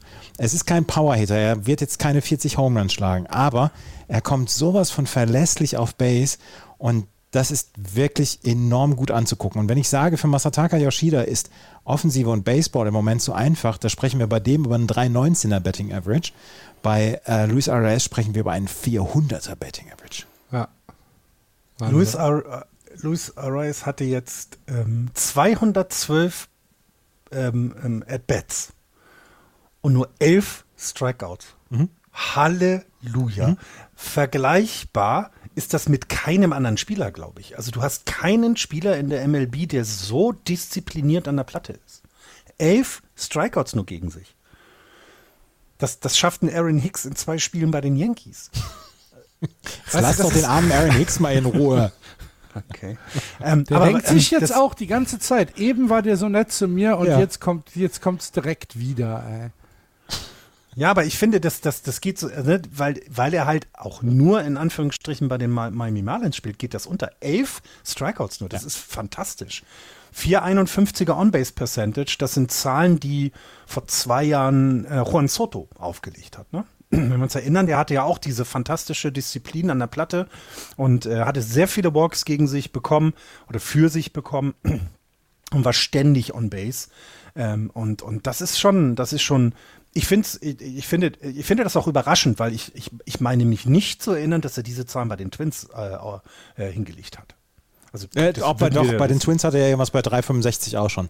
Der war mhm. Hitting-Leader letztes Jahr bei den Minnesota Twins. Äh, ich meine jetzt aber die On-Base-Percentage. Ach so, das, das, das aber die ist ja da kann ich mich nicht dran erinnern. Aber das ist schon, das ist schon eine fantastische Leistung und ähm, ist auch einer der Gründe, warum, ähm, warum die Marlins dann auch hier kontinuierlich punkten können, weil wenn du immer jemanden On-Base hast, ist halt immer jemand da, den du rumschicken kannst. Ne? Es also, ist so ist fantastisch. Als für, für einen Fan muss das so ein unglaublich beruhigendes und, und erfüllendes Gefühl sein, wenn du weißt, der Typ, der da jetzt gerade at bat kommt, irgendwas wird er schon machen. Ja. Und das ist ein so, es muss ein so erfüllendes Gefühl sein. Und wie gesagt, das habe ich im Moment bei Masataka Yoshida bei den Red Sox. Mhm. Ähm, dass ich immer denke, dass der was machen kann, Double schlagen kann oder ähm, auch wenn er überhaupt auf Base kommt oder einen Walk oder so provozieren. Ne? Luis Arraez, 19, 19 Walks, 11 Strikeouts. Ist eine, ist eine überragende Bilanz. Überragend. Mal so zum nichts, Vergleich, was man ne? kritisieren ne? kann. Also genau, zum Vergleich, also wir können ja mal die Top äh, 10 der, der, wenn man sich die Top 10 der, der, der Betting Average Statistik anguckt, also ähm, ähm, dann, dann sind die alle, da kommt keiner auch nur in die Nähe von dieser Zahl. Randy Diaz von den Tampa Bay Rays hat 34 Strikeouts. Dreimal so viel. Mhm. Dreimal so viel. Nicht nur doppelt so viel. Nein. Über die meckert aber keiner, dass er zu, zu häufig äh, Strikeouts hat. Ja, äh, gut, Aaron Judge hat 63. Ja, siehst du. JD Martinez 54. Also das ist ja auch normal, wenn du ein Kontakthitter bist, dann ist es auch ganz normal, dass du einen Strikeout hast. Da wollen wir, das ist ja auch nichts Ungewöhnliches, weil du versuchst ja den, den Kontakt herzustellen und, und zu schlagen. Das, ist, das gehört dazu. Ähm, aber dass das so eine Zahl ist, das ist schon absolut bemerkenswert und äh, gut, dass du uns äh, darauf dazu hingeführt hast, dahin geführt hast. Ja. Die Mariners haben, ins, äh Quatsch, die Mariners, die Marlins haben insgesamt ein Team, was durchaus gut anguckbar ist. Brian De La Cruz im Left Field macht einen guten Job. Äh, Juli Gurriel ist in den letzten Wochen wirklich ein absoluter Faktor geworden für die, ähm, für die Miami Marlins. Sie haben ein durchaus durchaus harmonisches Lineup. Da fällt zum Beispiel jemand wie Gene Segura noch mit raus. Ähm, das ist ein Team, was man sich angucken muss und glaube, worüber wir auch bis Ende der Saison sprechen werden, wenn wir darüber sprechen, wer kommt in die Playoffs. Und ich könnte mir vorstellen, dass sie sehr lange darum kämpfen werden, hier einen, einen Wildcard-Platz zu haben. Sie sind im Moment, ähm, was die Wildcard angeht, ein Spiel draußen. Aber sie haben die letzten fünf Spiele gewonnen und zeigen hier wirklich richtig guten Baseball. Wie gesagt, Sandy Alcantara hat bislang noch keinen guten keinen guten, keine gute Saison gehabt. Aber lass den mal wieder so pitchen, wie er letzte Saison gepitcht hat. Wenn er das bis zum Ende der Saison macht, dann haben sie einen absoluten Anker als, als Starting-Pitcher. Sie haben äh, Jesus Luzardo, sie haben jetzt den, wen sie hochgeholt haben, warte, warte, äh, Yuri Perez, der in seinen ersten fünf Starts einen 2,25er ERA hat. Absolutes Erlebnis, dem zuzugucken, mit seinen knapp zwei Metern. Ähm, das, das, ist eine Mannschaft, da wächst was heran und das finde ich ziemlich cool und das, das beobachte ich sehr gerne. Es, es wirkt auch so das erste Mal seit langer Zeit, dass die Marlins einen Plan haben mhm. finde ich. Ne? Das, was wir bei den Braves ja schon sagen, die, die, haben den und das sieht man ganz deutlich. Bei den Marlins war es ja lange Zeit nicht so. Und äh, das erste Mal äh, seit langem sieht es nach nach einem Konzept aus, ne, das, äh, was wirklich sehr über das Starting Pitching kommt. Was auch nicht komplett verrückt ist, sagen wir Ja, so. ja, richtig. Die Kann das ja vielleicht daran ein paar liegen, Konzeptideen. Kann das sein, dass, dass das auch daran liegt, dass Derek Jeter da nicht mehr rumfuscht? Ja, das ich weiß kann auch nicht, sein. Aber ja, kann tatsächlich äh, sein. will ihm da jetzt nichts vorwerfen, weil ich weiß nicht, wie seine Rolle war. Aber es ist halt so, ne, die gefühlt ist es ja, wie du gesagt hast, es kommen immer, immer weitere Starting Pitcher nach. Ne? Und der nächste wird wahrscheinlich 18 sein und keine Ahnung, in seinen ersten fünf Starts ein ERA von zwei haben. Aber das ist ja genau das Prinzip. Wir bilden gute Starting-Pitcher aus, denn wenn wir wenig Runs kassieren, kann es in der Offensive, ne, müssen wir da nicht die fünf Superstars äh, Stars in der Lineup haben. Aber jetzt in diesem Jahr kommt ja auch die Offensive dazu. Das ist ja nicht so, dass die eben so ein bisschen äh, hakt, sondern auch die Offensive der Marlins kann sich eben jetzt eben mehr sehen lassen als die letzten Jahre. Und daher ähm, sieht das wirklich gut aus. Ne? Ich meine, im Average ist die, sind, die, sind die äh, Marlins sechster Platz in der gesamten MLB.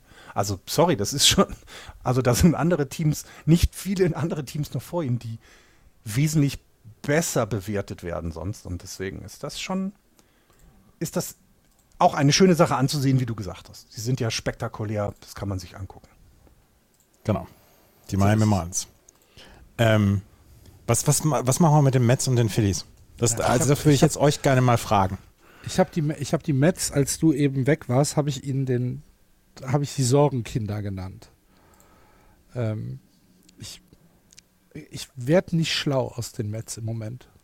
Ich habe mir noch kein Urteil gebildet, kein abschließendes. Aber ich finde sie underwhelming, mhm. ehrlich gesagt. Also ich möchte, ich möchte hier noch nicht die, die Warnleuchten anmachen oder so, weil wir haben es in den letzten Jahren einfach zu häufig gesehen, dass Teams, die so rund um 500 ähm, rumgedoktert haben, dass die irgendwann angefangen haben, alles kurz und klein zu hauen. Und dem, dem Roster, dem traust du ja sowas total zu. Ja. Ähm, Peter Alonso ist jetzt schon auf einem, auf einem, guten, auf einem guten Weg. Ähm, wenn du Leute wie, wie Dan Vogelbach oder so, wenn du die dahin bekommst, dass sie einen höheren Durchschnitt schlagen und dass sie für mehr Power dann auch schlagen, dann mache ich mir um die Offensive keine Sorgen. Ums Pitching mache ich mir eh keine Sorgen, auch wenn sie ein paar Verletzte haben. Ich mag noch nicht die Alarmglocken anmachen, aber im Moment ist das alles sehr, sehr mittelmäßig, was sie machen. Das ist aber auch das nicht gut halt, anzugucken. Das ist halt genau das. Man macht sich keine Sorgen, weil man ja weiß, eigentlich ist der Roster zu gut für das, was sie im Moment spielen. Mhm. Du sagst, ums Pitching mache ich mir keine Sorgen. Ja, aber das stimmt im Moment irgendwo nicht. Und ähm, vielleicht ist es, vielleicht wäre es angebracht, sich Sorgen zu machen und zu sagen, lieber mache ich mir eine Sorge zu viel als eine zu wenig äh, und, und äh, gucke mal, ob da irgendwo irgendwas nicht, äh, nicht wirklich stimmt. Weil Na, im Pitching stimmt es halt. Du, ja, du darfst halt, du darfst halt nicht in dieses, ach ja, das wird schon. Wir haben gerade mal Juni, lass mal August kommen. So. Jo, und dann stehst du halt immer noch mit einem Spiel unter 500 und bis, weiß ich nicht, äh, acht Spiele aus Contention. So, und dann, was machst du dann? Außer äh, und, gucken also, und dicke Backen. So. Und, und, und, wir haben ja gerade gesagt, ums Pitching machst du dir keine Sorgen. Es gibt keinen einzigen Spieler der Mets, der sich für die Listung in der Earned Run Average Statistik qualifiziert hat. Wenn du danach filterst, die Mets, Qualified Players, ERA, sorry, no result. Die gibt es nicht. Und das ist ein Problem, denn das war mal ganz anders gedacht. Und ich glaube genau, also, ne, du, wir haben es gesagt, Sandy Alcantara bei den, bei den Marlins kann wieder zu seiner Form zurückfinden. Und natürlich hast du recht, die Mets haben ja jetzt nicht Spieler, die alle, ähm, die alle keinen Einkaufswagen treffen. Aber es ist tatsächlich, äh, vielleicht sollte man jetzt anfangen, sich Sorgen zu machen und gucken, wie können wir reagieren, denn so viel Zeit ist dann auch nicht gerade gesagt. Genau, ja, ja. Ich meine jetzt Andreas, weil er sich keine Sorgen so. ums Pitching macht. Ich finde, Na, übrigens, ich finde übrigens, diese Einkaufswagengeschichte könnte nach acht Jahren jetzt einfach mal begraben werden. Wenn du jetzt nicht den Hinweis gegeben hättest, dass du es warst, hätte das doch keiner gewusst. Aber du warst es. Erzähl doch noch. Also das, nee, möchte ich nicht. Vielleicht haben wir neue Hörer dabei, die die Geschichte noch gar nicht kennen. Nee, ich möchte es nicht erzählen. Nein, und deswegen finde ich, finde ich, sollte man sich schon Gedanken darüber machen, was man verändern kann, denn die sind ja mit einem Team angetreten, ähm, was sowohl offensiv wie defensiv konkurrieren soll in der National League. Und wenn man sich das bisher anguckt, sind sie das nicht. Und es ist eben auch schon ein wenig Baseball gespielt. Es ist ja nicht so, dass wir im März sind. Und wenn du, also ich würde schon sagen, dass du jetzt anfangen musst, die Alarmglocke rauszuholen und den Schlegel äh, äh, quasi aus, dass du ausholen musst. Denn im Hitting, also in der Offensive, sind sie ähm, vom Average her 21. der MLB. Das Starting Pitching ERA ist 24. in der MLB. Das Relief Pitching ERA könnte ja retten, wenn das Starting Pitching nicht gut ist. Tut es leider nicht, ist 20. in der MLB. Also es ist nirgendwo zu sehen, dass sie gerade an einer Stelle ein bisschen Schwierigkeiten haben.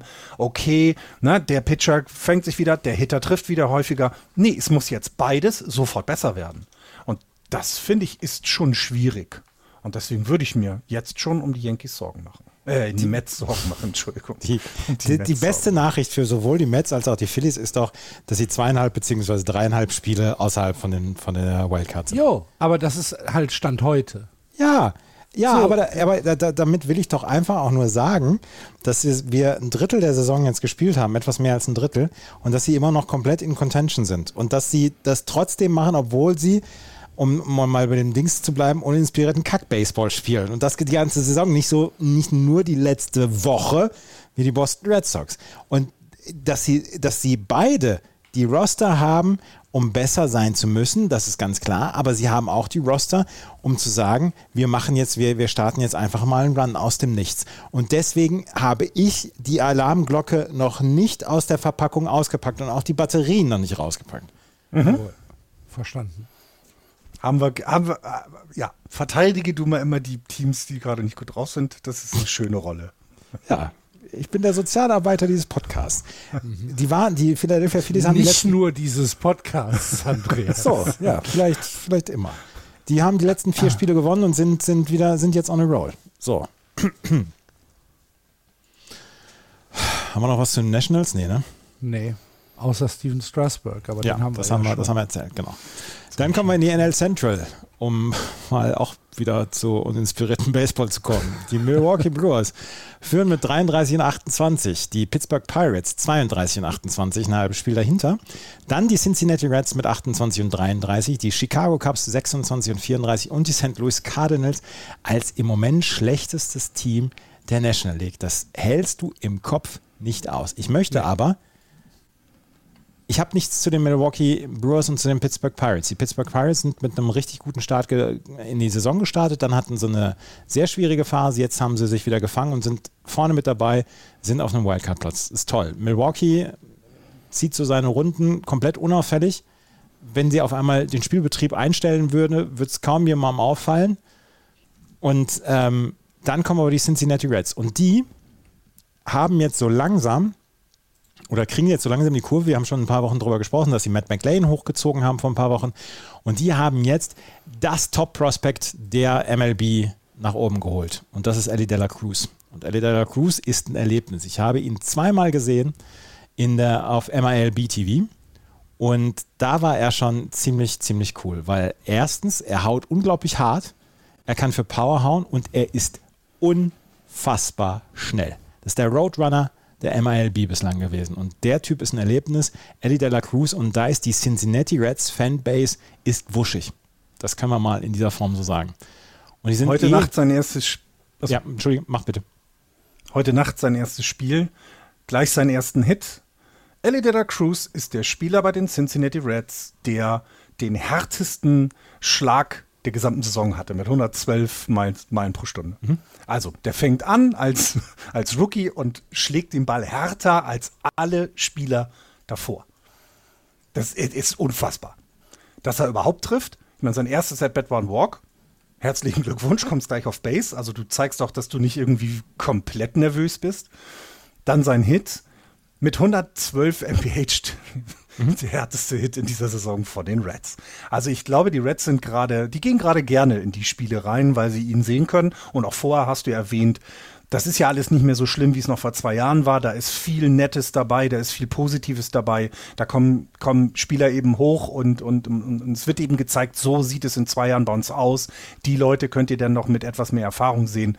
Die Reds machen tatsächlich in dieser Saison das erste Mal seit langem wieder Spaß.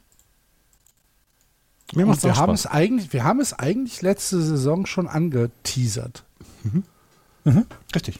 Ähm, Richtig. CBS Sports hat einen guten Artikel zu den Cincinnati Reds gesagt. Die haben gesagt, die ähm, Cincinnati Reds haben in der MILB jetzt ähm, Prospects im Infield angehäuft, dass sie gar nicht wissen, wohin damit. Sie haben mhm. MLB ready haben sie im Moment Ellie de la Cruz, sie haben Matt McLean, sie haben Noelvi Marte, sie haben Edwin Arroyo, die beide im Luis Castillo Trade damals zu den Seattle Mariners rübergekommen sind. Sie haben Christian Encarnacion Strand äh, aus dem Tyler Mady Trade und Cam Collier und Sal Stewart, ähm, zwei First-Round-Picks letzten Sommer. Die werden, wenn sie sagen, wir sind jetzt soweit, um anzugreifen, werden sie diverse Spieler haben, die sie in Trades reinschmeißen können. Und dann könnte es sehr schnell wieder gehen, dass sie wieder ähm, Richtung Playoffs schielen können. Und das ist Und das finde ich ja immer relativ spannend an solchen Teams, wenn sie so langsam, wenn sich das langsam, ganz langsam das Fenster öffnet. Wir haben das bei den Padres gesehen vor zwei oder drei Jahren, wo wir gesehen haben, sie haben so viele Talente jetzt, jetzt kommen sie so langsam in diese Phase rein, wo sie auch die Großen ärgern können. Und da kurz davor stehen jetzt meiner Meinung nach die Cincinnati Reds. Und wenn sie nicht ganz viel Mist machen, und ja, den Mist haben sie gemacht auch in den letzten Jahren, dann könnte das was werden in den nächsten Jahren. Ja, denk, wenn du die, an, denk mal an die Houston Astros 2014. Genau. Ja. Und wenn du dir die, die National League Central anguckst und auch wie die Teams jeweils aufgestellt sind, bei den Brewers sieht es ja eher danach aus, als wenn sie auf dem absteigenden Ast sind die letzten Jahre, als dass sie quasi dominant die nächsten Jahre spielen. Die Pirates kommen gerade hoch, die Cubs sind die Cubs, auch im Rebuild. Ähm, und die Cardinals wissen im Moment, also ich weiß nicht, was die im Moment, wohin das geht, weil das ja wirklich nicht gut ist zur Zeit.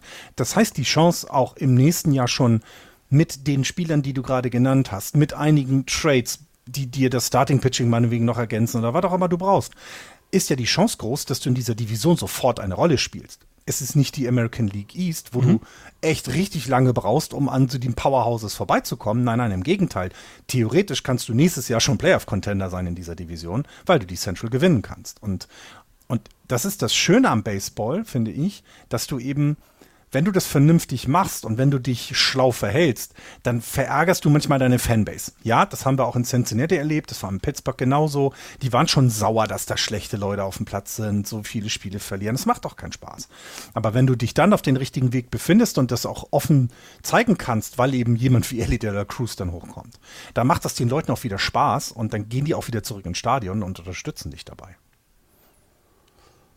Ja, ich sowohl bei den Brewers als auch bei den Cardinals bin ich mir ehrlich gesagt nicht sicher, ähm, wo, wir, wo wir da hingehen können, weil ich glaube, bei den Brewers ist es eher so ein bisschen der Tatsache geschuldet, dass man sich wahrscheinlich gedacht hat, in der Division werden wir mal vielleicht für zwei, drei Jahre Ruhe haben. Dem ist nicht der Fall. Oder das ist nicht der Fall. Mhm. Bei den Cardinals, ähm, ich weiß nicht, ob da so eine, so eine gewisse, das haben wir immer so gemacht, mit drin steckt. Das war, dass die sich halt darauf verlassen, es wird schon irgendwie was aus dem Farmsystem kommen und äh, wir, werden, wir werden hier ähm, sicherlich wieder unsere Mannschaft zusammen haben, die kompetitiv ist. Da müssen wir vielleicht gar nicht so viel für tun. Ich finde, das ist bei beiden Teams so ein bisschen phlegmatisch. Und ich weiß nicht, ob das, ob das reicht im Moment. Für die Central ist es vielleicht noch gar nicht so dramatisch, aber stellt euch mal vor, die wären in einer anderen Division. Ja.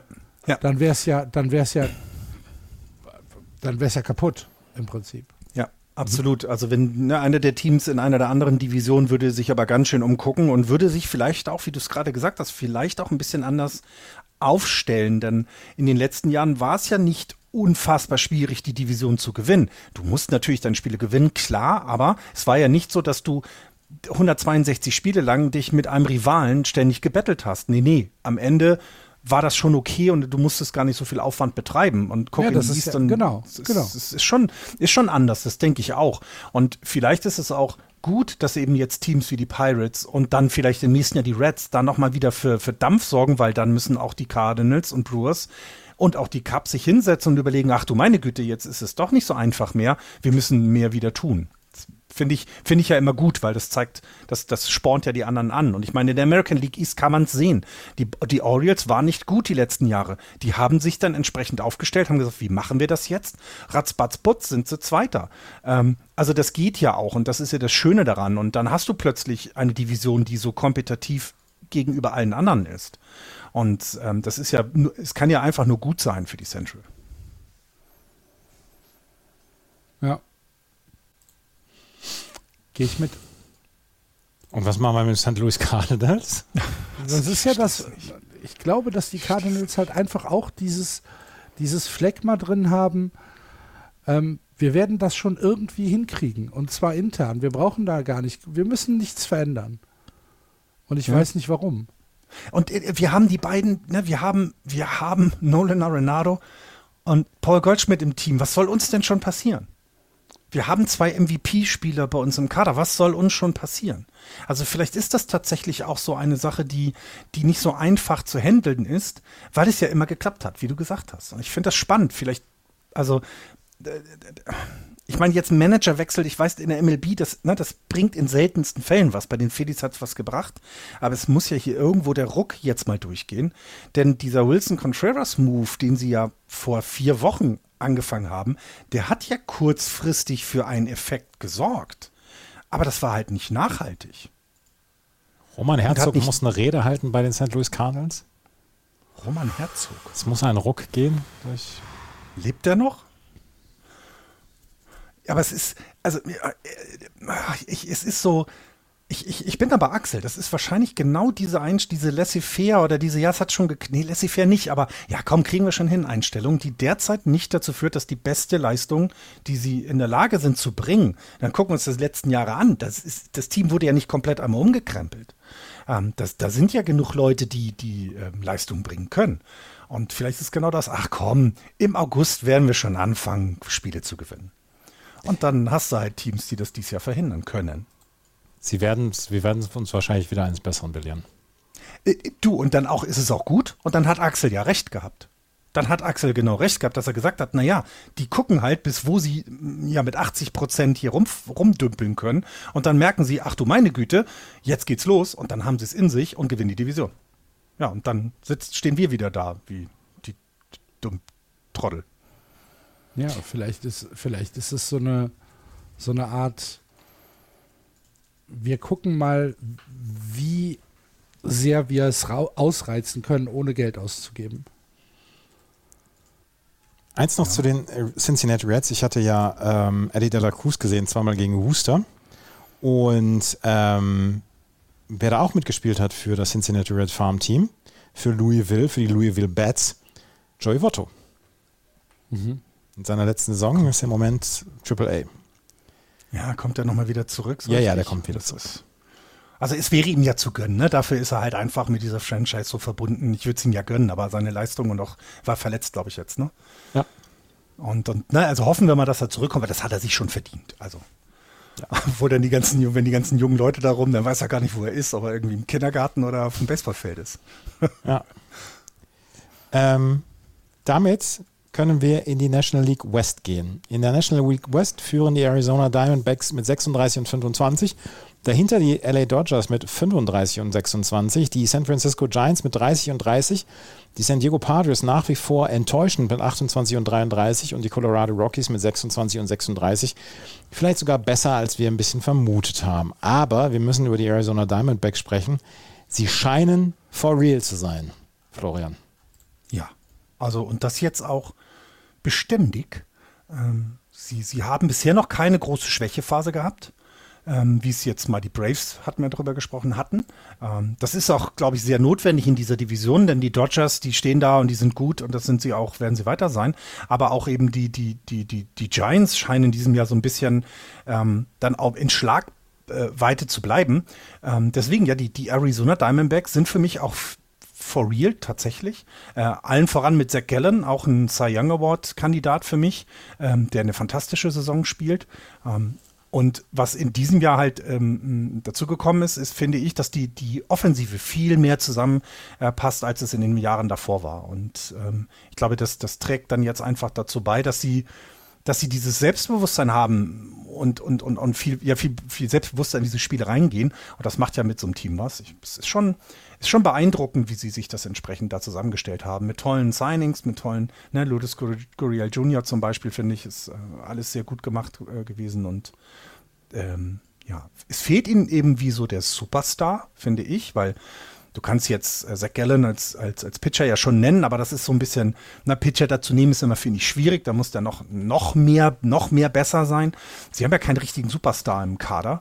Und ja, es sind eher breite Schultern, die es gerade tragen. Der Spieler, der dem am nächsten kommt, ist Corbin Carroll. Ähm, mhm. Der sieht so ein bisschen aus wie Prince Charming in dunkel, dunklen Haaren. Der, der weht immer mit seiner Matte. Das nervt mich immer ein bisschen, weil für mich als Besitzlosen. Ähm, aber der kommt dem Ganzen schon relativ nah mit seinem, mit seinem Spiel auch. Er hat, der hat ein spektakuläres Centerfield-Spiel. Und das, das könnte so ein bisschen der Superstar sein der Arizona Diamondbacks. Das ist ja auch ein bisschen, das Problem ist ja auch für uns immer auch übersehen worden, was mit den Arizona Diamondbacks passiert.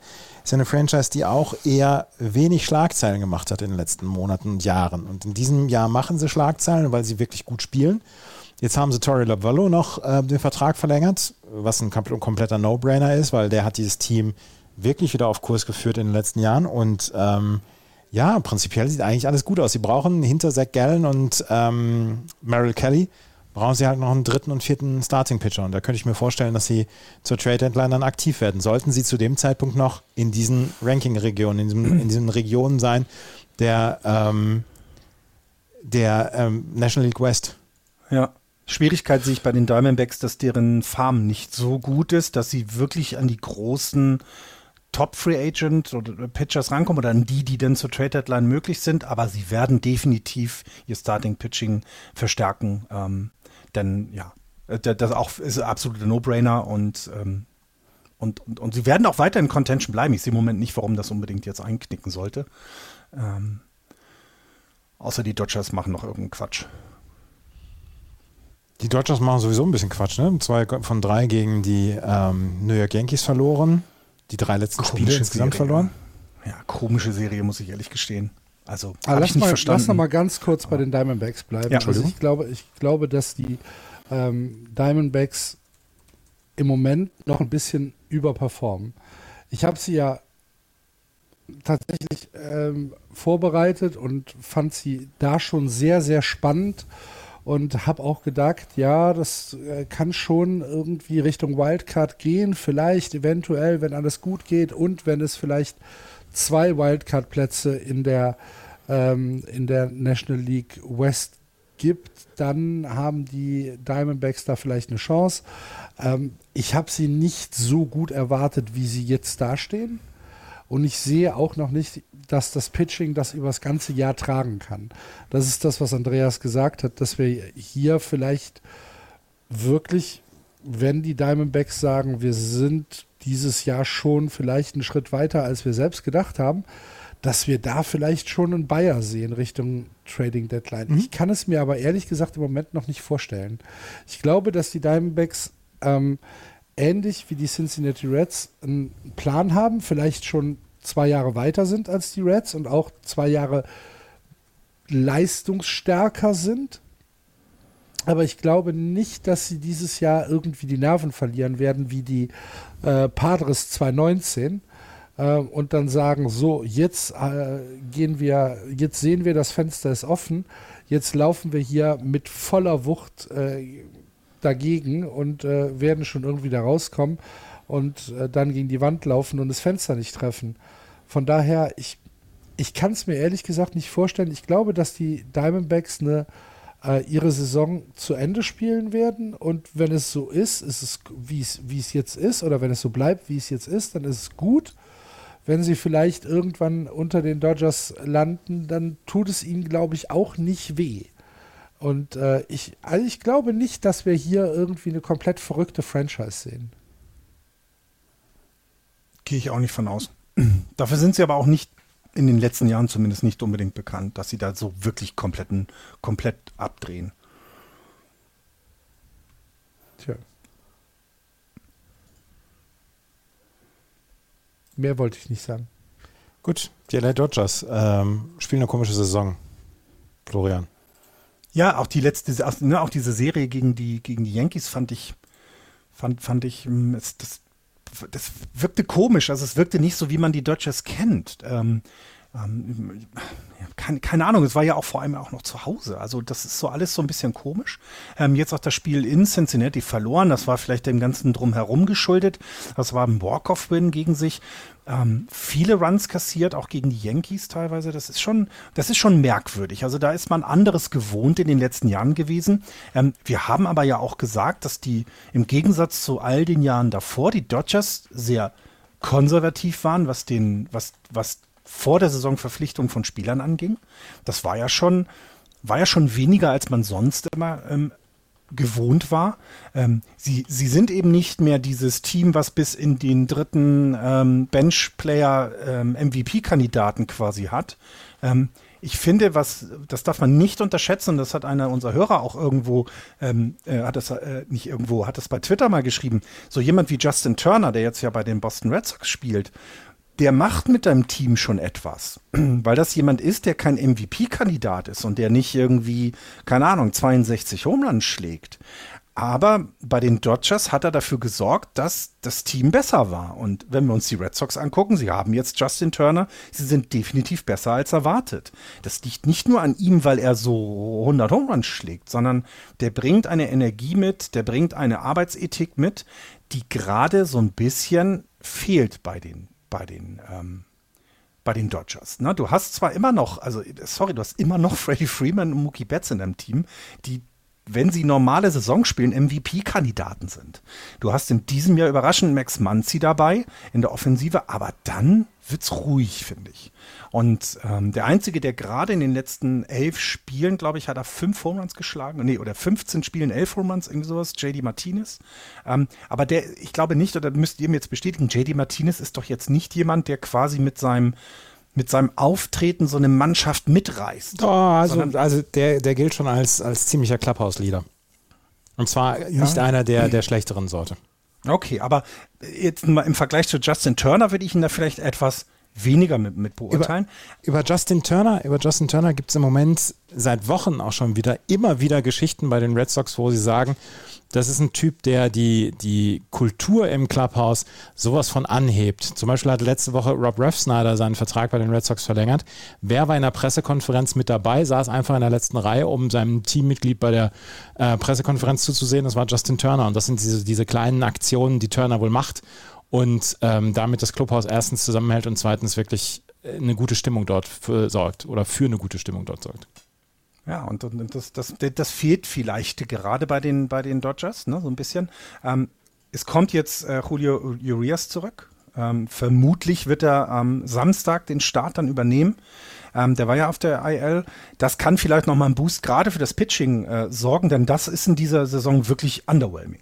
Na, da waren wir von den, ähm, von den Dodgers anderes gewohnt. Okay, ähm, wenn du Walker Bueller, Dustin May auf der, auf der Injured List hast, dann ist es klar, dass du nicht unbedingt das beste Pitching an den Tag legen kannst. Aber dennoch stehen auf dem Mount ja auch Leute, die es können. Es ist ja nicht so, dass da jetzt irgendwelche ähm, ähm, Rookies, äh, äh, bis auf Bobby Miller, der tatsächlich ein Rookie ist, ähm, auf dem Mount stehen. Also das, das ist vielleicht so ein bisschen das, das, das, das, das Licht, was man sieht, dass bei den Dodgers das weiter auf bergauf gehen kann, wenn Julio Urias zurückkommt.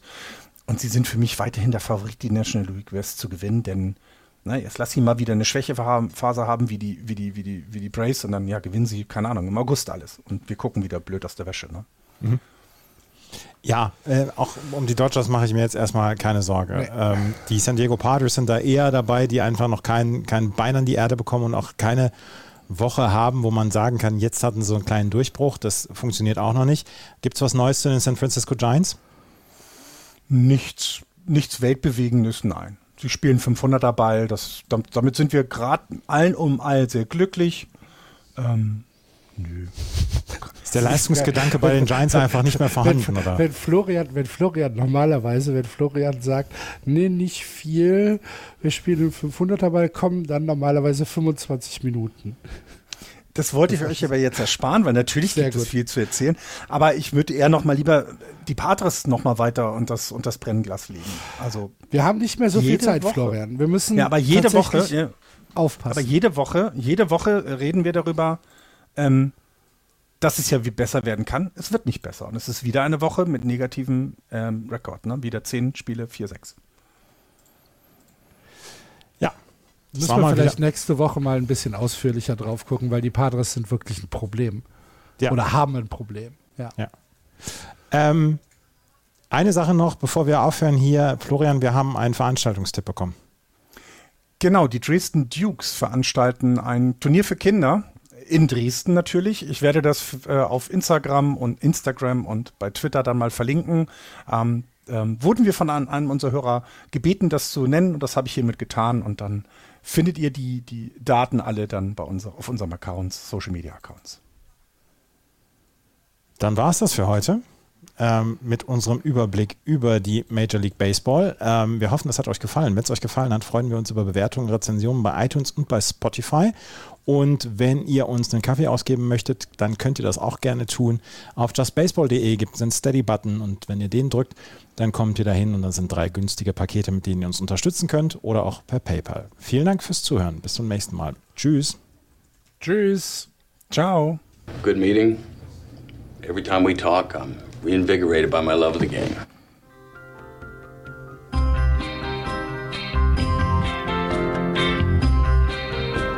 Das war Just Baseball. Ihr findet uns auf justbaseball.de, bei Facebook, bei Twitter und natürlich bei iTunes.